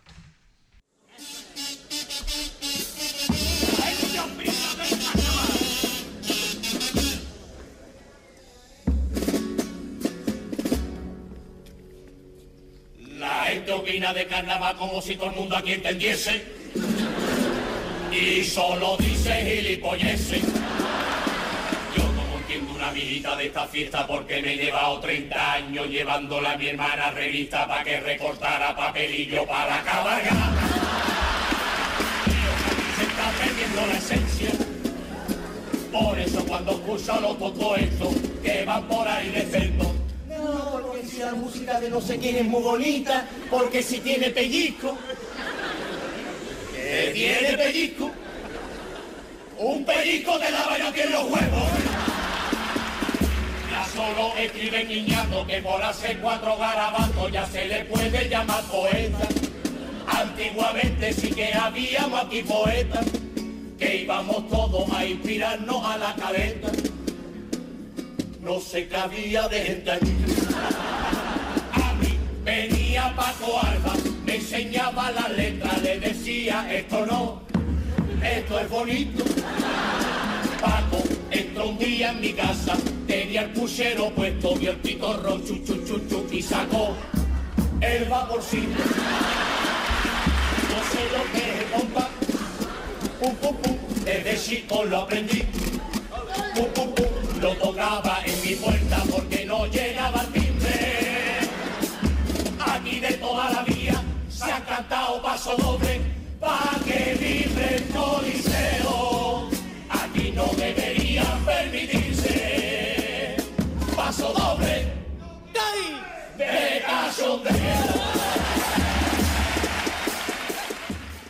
Vaya maravilla la de Celu en este pasodoble. Si ya los enterados iba bien reservío, llega este pasodoble y se corona como, sin duda, yo creo que el mejor pasodoble de ese concurso, pero uno de los mejores de toda la trayectoria de Celu. El enterado de carnaval. Además que entronca con el tema que ya hemos introducido antes del pasodoble de cachondeo, que es algo muy moderno. De hecho, si no me equivoco, ahora me corregiréis vosotros, el Celu y el Yuyu son uno de los prácticamente de los primeros que, llevan este, este estilo de pasodoble en sus agrupaciones. Y, y realmente lo que hace aquí es criticar eso, ¿no? O sea, ¿cómo me vas a decir tú a mí que no puedo hacer un pasodoble de cachondeo? Pues toma, te hago esto, que es ya rizar el rizo, pero hasta un nivel, vamos, tremendo. Ya nada más que la tontería esa de la excusa de por qué sabe de carnaval, ya eso es para darle un primer premio. Claro, es que los enterados, recordad que la primera vez que cantan los enterados en preliminares, bueno, gustó, pero tampoco mm, Mm. eh, tenía tan claro que iba a ser el primer premio. Ya el, el segundo pase ya sí, no había ninguna duda, porque la gente había empezado a entender la estructura de pasodoble. La clave está en la estructura. Es una estructura que se va repitiendo y que a cada, a cada pase se va afianzando el pum pum pum, eh, la respuesta eh, hablada, eh, la, la, la retaíla que sueltan, yo que me he llevado 15 años, no sé qué, eso se va repitiendo. Entonces la gente ya lo espera, ya empiezan a hablar de un tema y ya dice, bueno, a ver qué va a decir. Claro, ¿qué pasa? En la final ya que todo el mundo estaba entregadísimo, dice, ahora el de el del carnaval. El, ya el, el enterado de la pesca, el enterado del fútbol, el enterado de no sé qué. Ahora el enterado del carnaval, que va a ser el remate. Yo tuve la suerte de que mi buen amigo Manolito Sánchez, que sale en la chirigota de Celu, el- ¿sabéis quién El es? Largo. Largo. El Largo, Manolito el Largo, que que de, Mel- de- de la mujer de, de, Trump. de Trump, ¿no? En, en grupo de WhatsApp. Que eh, somos muy buenos amigos. Y una noche, eh, de tanta en que habíamos coincidido tomándonos una copa, no pudo resistirse y me dijo, te voy a cantar el que tenemos guardado para la final. Y eso ya con el concurso en marcha, ya, ya sabiendo que la, comparsa, la chirigota olía. Y bueno, me lo cantó y digo, no lo puedo creer, se va a liar. Como canté y eso, se va a liar. Y efectivamente, se lió. Y es una letra muy graciosa, como todo el, el- todo el resto de Paso Doble. Lo que pasa es que además en esta letra hay unas gotitas de mala leche. ¿Sabes? Que dice, está- "Ve, estoy diciendo tonterías, pero no estoy diciendo ninguna tontería. Celu creo que usa este paso doble para también él eh, defenderse a sí mismo, Mm. con mucha ironía, enmascarado detrás de la ironía. Pero eso de, ah, que si la música de no sé qué es muy bonita, que si tiene mucho pellizco. Ahí está, ahí está dando carga de profundidad, Celu. Que Celu es una persona que nunca entra en polémica, ¿sabéis? Y ha sido uno de los autores Sí. más criticados Sí, en la sí. historia. Ha sido uno de los autores más. eh, de- decíamos antes de Juan Carlos que lo, lo han criticado mucho. Pues a Celu, hoy ya no, hoy es un clásico.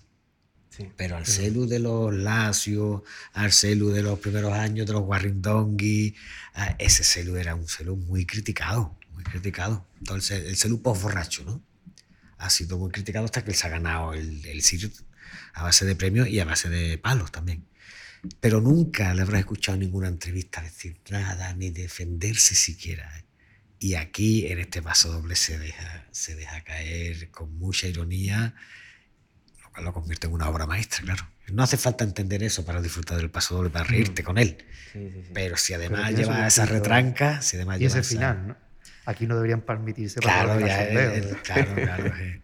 Es que mm, genial. Sí, muy genial, genial. Yo me inspiraba en la caleta que yo estaba de gente así. en fin, bueno, una, el, el, el, el, el- esto, el Vaporcito, lo de- pitorro.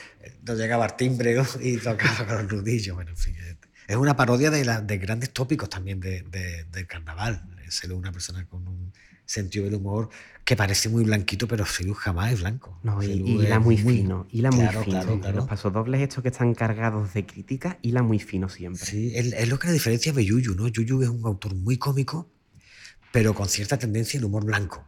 Él además lo dice, yo sí, yo, a mí lo que me gusta es hacer reír, yo no tengo ninguna pretensión de, de criticar ni de hacer ni de cambiar el mundo. Yo vengo a hacer, a hacer pasar un buen rato y a hacer reír. Celu, además de eso, suele tener unas potentísimas cargas de profundidad. Bueno, Grupo de WhatsApp, lo que acabo de mencionar, que parece que es una parodia blanca, pero no veas lo que se deja caer, ¿no? Con- Sí, desde ahí sacamos el audio del 321, creo, ¿no? De- El 321, el que me asusta todos los programas, lo sacaste de ahí, del grupo sí, de es verdad, es verdad, es verdad. Cierto. Maravilloso. No Este- podían faltar los enterados. Yo es que este, este pasador lo recuerdo yo en casa de Gadi, que vimos a final en su casa. Y yo recuerdo que estábamos allí unos cuantos viendo la final y estábamos descojonados, pero llorando de Es que risa. era- fue diciendo, brutal. Esto es un primer premio. es que es el primer premio. Después ya se Sí. sabía un poco la historia que hubo detrás de ese primer premio, ¿no? De, Claro. Del tercer premio concreto. Eh, curiosamente, de manos de quien lo hizo todo, que fue una cosa muy rara. Ya, pero ya. bueno, eh, está ahí. Eh, Los eh, premios finales puede- son secundarios. Claro, al final los premios se olvidan. Sí, podemos decir que esta chirigota es una de las que más ha pegado de los últimos, de los últimos años, lo que tú has dicho antes. Lo- todo el mundo le gustaba los enterados, todo el mundo le, vamos, le llegó muchísimo esta chirigota. Y que tenemos ahí también apuntar nuestro documento de futuros programas. Tenemos apuntar los enterados para hacer un análisis en concreto Sí. de todo el Sí, repertorio. sí. Ahora, ahora que has dicho lo de, perdona una cosa solo, ahora que has dicho cuando visteis la final, que estabais juntos viéndola, ¿no? Todavía tú revisas este paso doble en la final y ves una cosa que es maravillosa, que es el público que no puede parar de reírse, pero se quiere reprimir la risa porque no quiere escuchar lo que va a decir, ¿sabes? es, es un quiero y no puedo. O sea, quiero reírme porque me estoy descojonando, pero la vez Pero no- quiero escuchar. Se mandan, se mandan callar a sí mismo el público, ¿no? Esto es una cosa muy rara, ¿no? Y qué momento de gloria para, para ellos y para el carnaval. Claro. qué momento de gloria. ¿eh? Maravilloso. Y vamos con la última copla. Es una copla hecha de coplas, no porque sea un popurrí, que tampoco lo es, y sí lo es a la vez. Ahora explicaremos por qué. Año 2004. Estamos hablando de un coro que era el coro de Kiko Zamora, que venía de unos años muy buenos. Kiko Zamora con Fari Pastrana, que deciden separarse en una separación ficticia para hacer una especie de performance en una final, unir a los dos coros y, bueno, liarla un poco. Por eso sacan, por un lado, a toda vela, Fali Pastrana, y por otro lado, Kiko Zamora con Fali Pastrana hijo, saca Los Entendidos de Ragataplan. A toda vela podía haber sido un primer premio tranquilamente porque era un pedazo de coro, pero no pasa a la final. Entonces, en el popurrí que vamos a escuchar se unen los componentes de A toda vela a los de Los Entendidos de Ragataplan y vamos a escuchar el popurrí. Recordamos rápidamente la ficha técnica, letra de Rafael Pastrana Lorenzo, no confundir con Fari Pastrana, padre e hijo. Música y dirección de Kiko Zamora. Ese año los coros pues, fueron primer premio Band de Nandi Migueles, segundo premio Julio Pardo y Antonio Riva con Son de Piedra, tercer premio de 25 quilates del coro de Puerto Real y cuarto este. Vamos a escuchar Perdón, ese popurrí. Perdón, ¿quién, quién firma la letra? El ¿La, de perdón, la música? De Kiko, coro- Kiko. Kiko, Kiko. Vamos a escuchar este popurrí,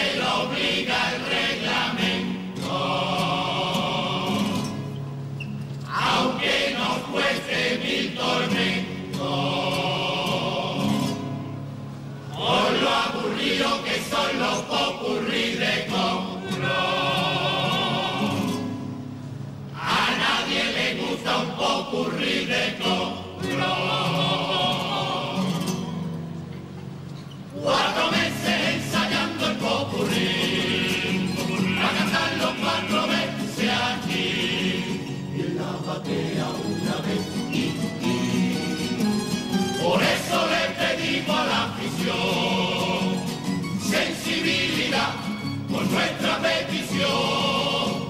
Que cante el popurrí que quiera, que se cambie de tipo que quiera, que le apague la luz a que quiera. Y yo, como vengo de entendido, en vez de tanta pamplina voy a cantarle otro tanguillo.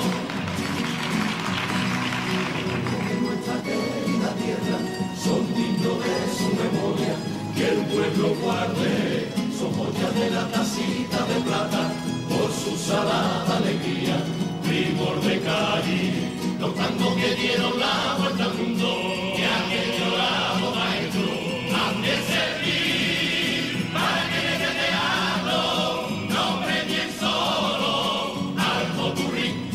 No depende de grandes montajes, ni lo caro que sean los disfraces, para que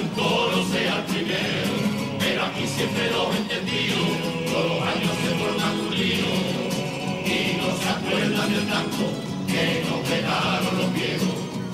Si por esto no me llevo premio, de mí no me importa aquí.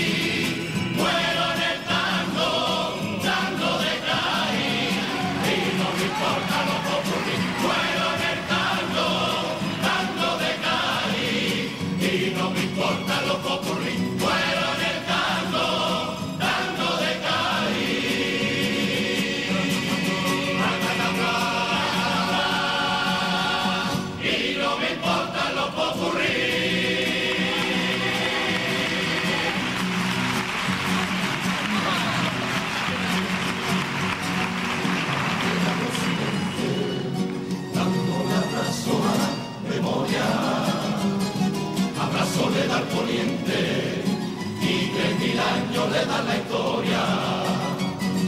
Abrazo que Cádiz siente del mar que baña de sal.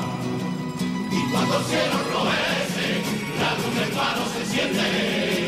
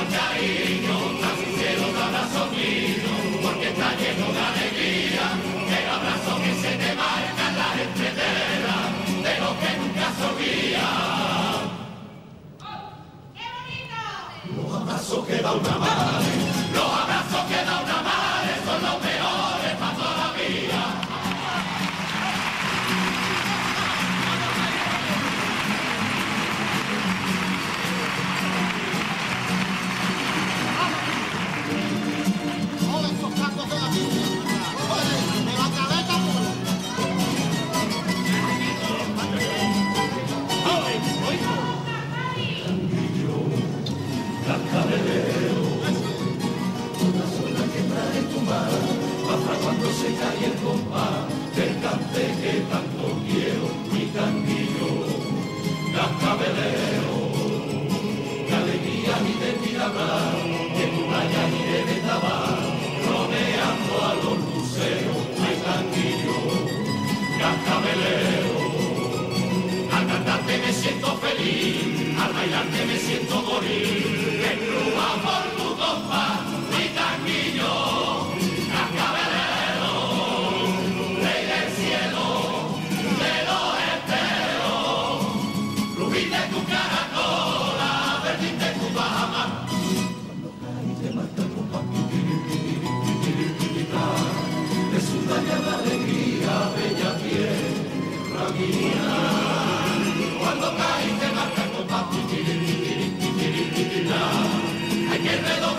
Amen.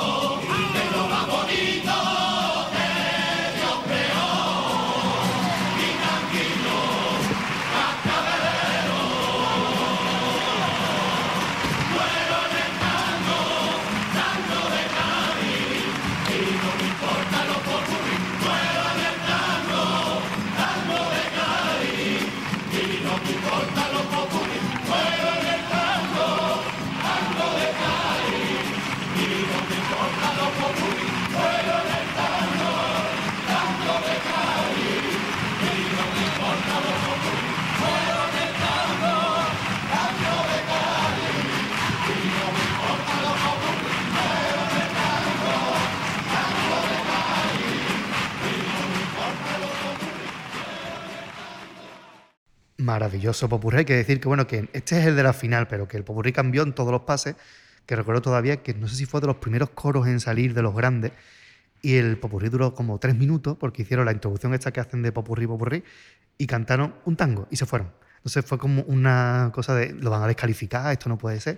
Y después metieron otro tango más a María Buena, después fueron metiendo. Y aquí sí que lo que meten es el tango este primero, el de los tangos de nuestra querida tierra, que es un tango en música del coro Los Cantores del Pueblo, del año 53, y después introducen un tango de a toda vela y el tango de medida de su propio coro, de los entendidos de Racatapla, que hizo sea de paso, son dos músicas de tango espectaculares las dos. ¿eh? A mí me parece esto una propuesta muy curiosa, por una parte, también única, porque creo que esto no se ha hecho más, si no me equivoco. Tú me corregirás. No. Y, y es que me parece una propuesta fantástica. O sea, yo la verdad es que no, no me importaría que hubiera más coro que llevaran esta propuesta en el popurrí porque se hace ameno, se hace entretenido y, oye, pues recuerda uno letras de tango que, que a lo mejor se puede uno despistar, ¿no? no conoce lo que sea. Así que a mí la verdad es que me ha gustado mucho escuchar este, este popurrí que nos trae aquí propuesto Miguel Ángel. Sí, que, lo, lo elegido, claro, porque cuando, cuando hice la lista digo, ah, ah, habrá que meter algo de coro. Yo no soy, la verdad, no soy muy fan de los coros, tengo que reconocerlo. Y escribo un coro, como sabéis. Pero no. Hay pocas veces en que un coro me ha emocionado. Como aficionado, hay pocas veces que un coro me ha emocionado. Eh, siento un enorme respeto por el mundo de los coros y por el trabajo enorme que hace un coro, que ahora, además, sobre todo que lo que estoy trabajo o coopero en la construcción de un coro, soy ya consciente del todo, ¿no? Pero sí es cierto que a mí como aficionado mm, pocas veces me han emocionado los coros. Eso no significa que no, hay coros que me han gustado mucho. Mm. De hecho, los de- del matrimonio Pastrana Zamora son varios los que me han, los que me han tirado pellizco. Pero no sabía cuál seleccionar y, y me acordé de este coro. De este coro, de este coro que me gustó mucho esta propuesta eh, Bunky, de, de plantearse también jugar. Mm, Kiko y, y, y Fali siempre han sido, y lo digo con todo el cariño del mundo, siempre han sido un poquito toca huevo con el concurso. Les ha gustado Sí. ese rollo de exprimir el reglamento. Son un poquito gamberros, ¿no? Tienen ese punto de niño, de niño impertinente y, y les gusta. Y a veces eso ha propiciado, con su talento, ha propiciado experimentos muy curiosos. Este creo que es uno de ellos. ¿Y si los, popurrí, los famosos popurrí de los coros aburridos no hacemos popurrí, hacemos tangos, un, mezclamos dos o tres tangos y técnicamente ¿quién nos demuestra que eso no es un popurrí? Porque Claro. no es técnicamente un popurrí, es una mezcla de diferentes cuartetas musicales. Por tanto, cantar, si, si una comparsa cantara tres pasos dobles seguidos engarzados, eso es- técnicamente sería un popurrí, ¿eh? incluso aunque fuera la misma música. Mm. Y entonces, bueno, ellos hicieron esto. A mí me gustó muchísimo la, la, la- la propuesta, la idea. El coro era un coro sin aspaviento, un coro sencillo, un coro alegre. eh, A toda vela era un coro más hermoso, más poético, Mm. más, más emocional. Y este era un coro más desenfadado, más. el- también la performance esa de, que hicieron de los dos, de que parece que nos hemos peleado, pero en el fondo son, somos compadres y nosotros vamos a volver juntos a la final. En fin, eh, que, bueno, pues me parecía que para rescatarlo, para esta lista, me parecía que era el, lo adecuado. ¿no? Mm. No, desde luego ya digo que me parece una propuesta fantástica y me ha gustado escucharlo aquí ya que nos lo, que nos lo han traído. Y ya está, yo creo que ya vamos a ir cerrando, ¿no? 15 coplas que hemos escuchado, muy variaditas, de distintas épocas, de distintos autores, y todas que nos ha venido muy bien. Para la charla que hemos estado teniendo, hemos ido metiendo una copla y otra. Sí, hemos hablado de muchos temas. La verdad que está muy bien. Y me encanta esto que la primera mm, sesión que hacemos de Carnaval de, ya estamos ahí planteando la segunda por ahí, no decimos nada, porque no sabemos cuándo la haremos, que no haya habido ninguna de su autoría.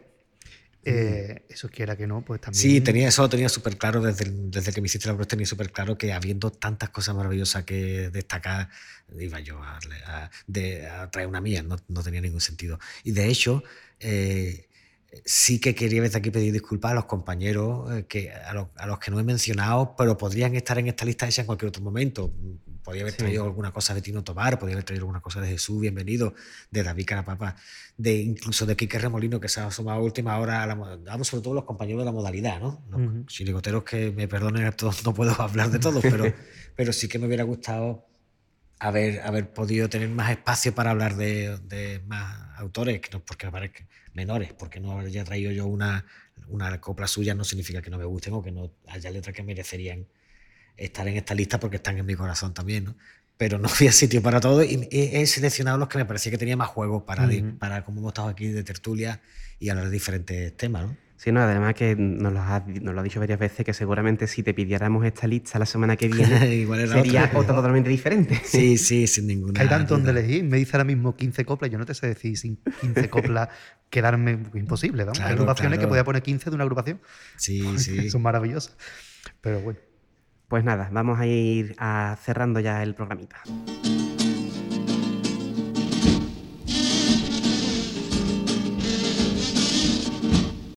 Bueno, pues ante todo, Miguel Ángel, muchísimas gracias por tu tiempo, tanto al seleccionar las coplas, que sabemos que no ha sido una tarea fácil, como también, pues hombre, al final no pensábamos que nos íbamos a rayar tanto, pero casi tres horitas de radio que tenemos aquí, que espero que los oyentes lo hayan disfrutado. ¿eh? Vamos, que nos va a cerrar la casa de la juventud, estamos aquí todavía. Sí, sí, sí. Pero se hace corto. Estamos hablando de carnaval con grandes coplas de por medio, que se hace. corto. Eso es, sí, eso es lo que más nos gusta al mundo, hablar de carnaval. No me gusta el fútbol, a mí no me gusta hablar de. A nosotros tampoco. Yo no bueno hablo, tenemos. no hablo de, de- fútbol, solo hablo de, carnaval. Para mí ha sido un placer. Además, con vosotros, yo ya sabéis que tengo una especial predilección y simpatía. Os sigo desde que erais muy jóvenes. Y yo también era más joven. Y, y así que nada, encantado de estar aquí. Esta sección seguro que nos va a deparar como oyentes muchos ratos en el futuro cuando traigáis a otros compañeros para que comenten otras coplas y estaremos súper atentos, ¿no? Esperemos, esperemos que sí que podemos traer algún, algún componente más. Así que, Pater, si me permite, para no alargarnos mucho más, voy a hacer yo repasito de los medios de Sí, contacto. pero tenemos que decir una cosa antes muy importante, Venga. porque el anterior programa lanzamos un órdago a nuestro público que fue decirnos exactamente de qué agrupación era ese audio que ponemos nosotros, que es el bombo con Marolín Garvey diciendo ¡Ay! No sé si tú lo tienes por ahí en nuestra, en nuestra mesa de mezcla. Este audio.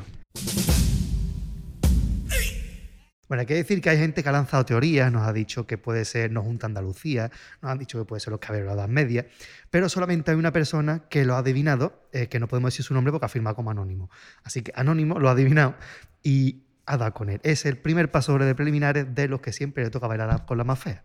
Así que bueno, ese es el órdago que lanzamos el programa anterior. Era periodista carnaval en Evox. Eso. Ahí está. el órdago de este programa es encontrar los octosílabos en el cuarteto de rota.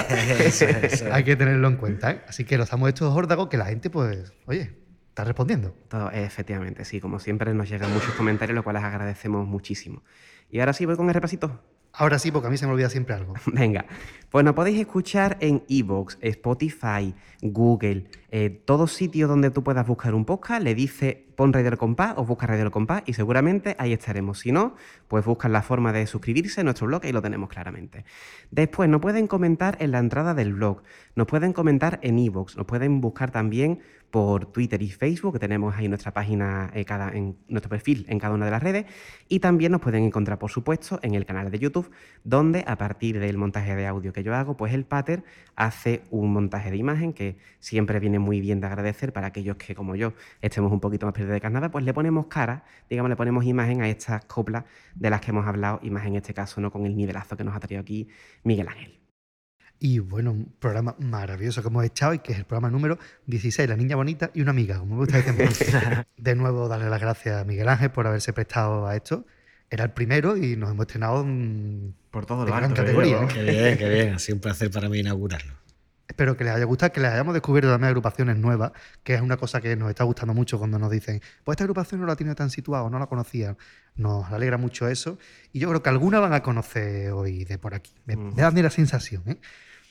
Pero bueno, nos emplazamos al siguiente programa, ¿no, Gadi? Dicho todo esto, les emplazamos al siguiente programa de Radio El Compás y hasta luego, Pater. Hasta luego, Gadi. Hasta luego, Miguel Ángel. Hasta luego a los dos.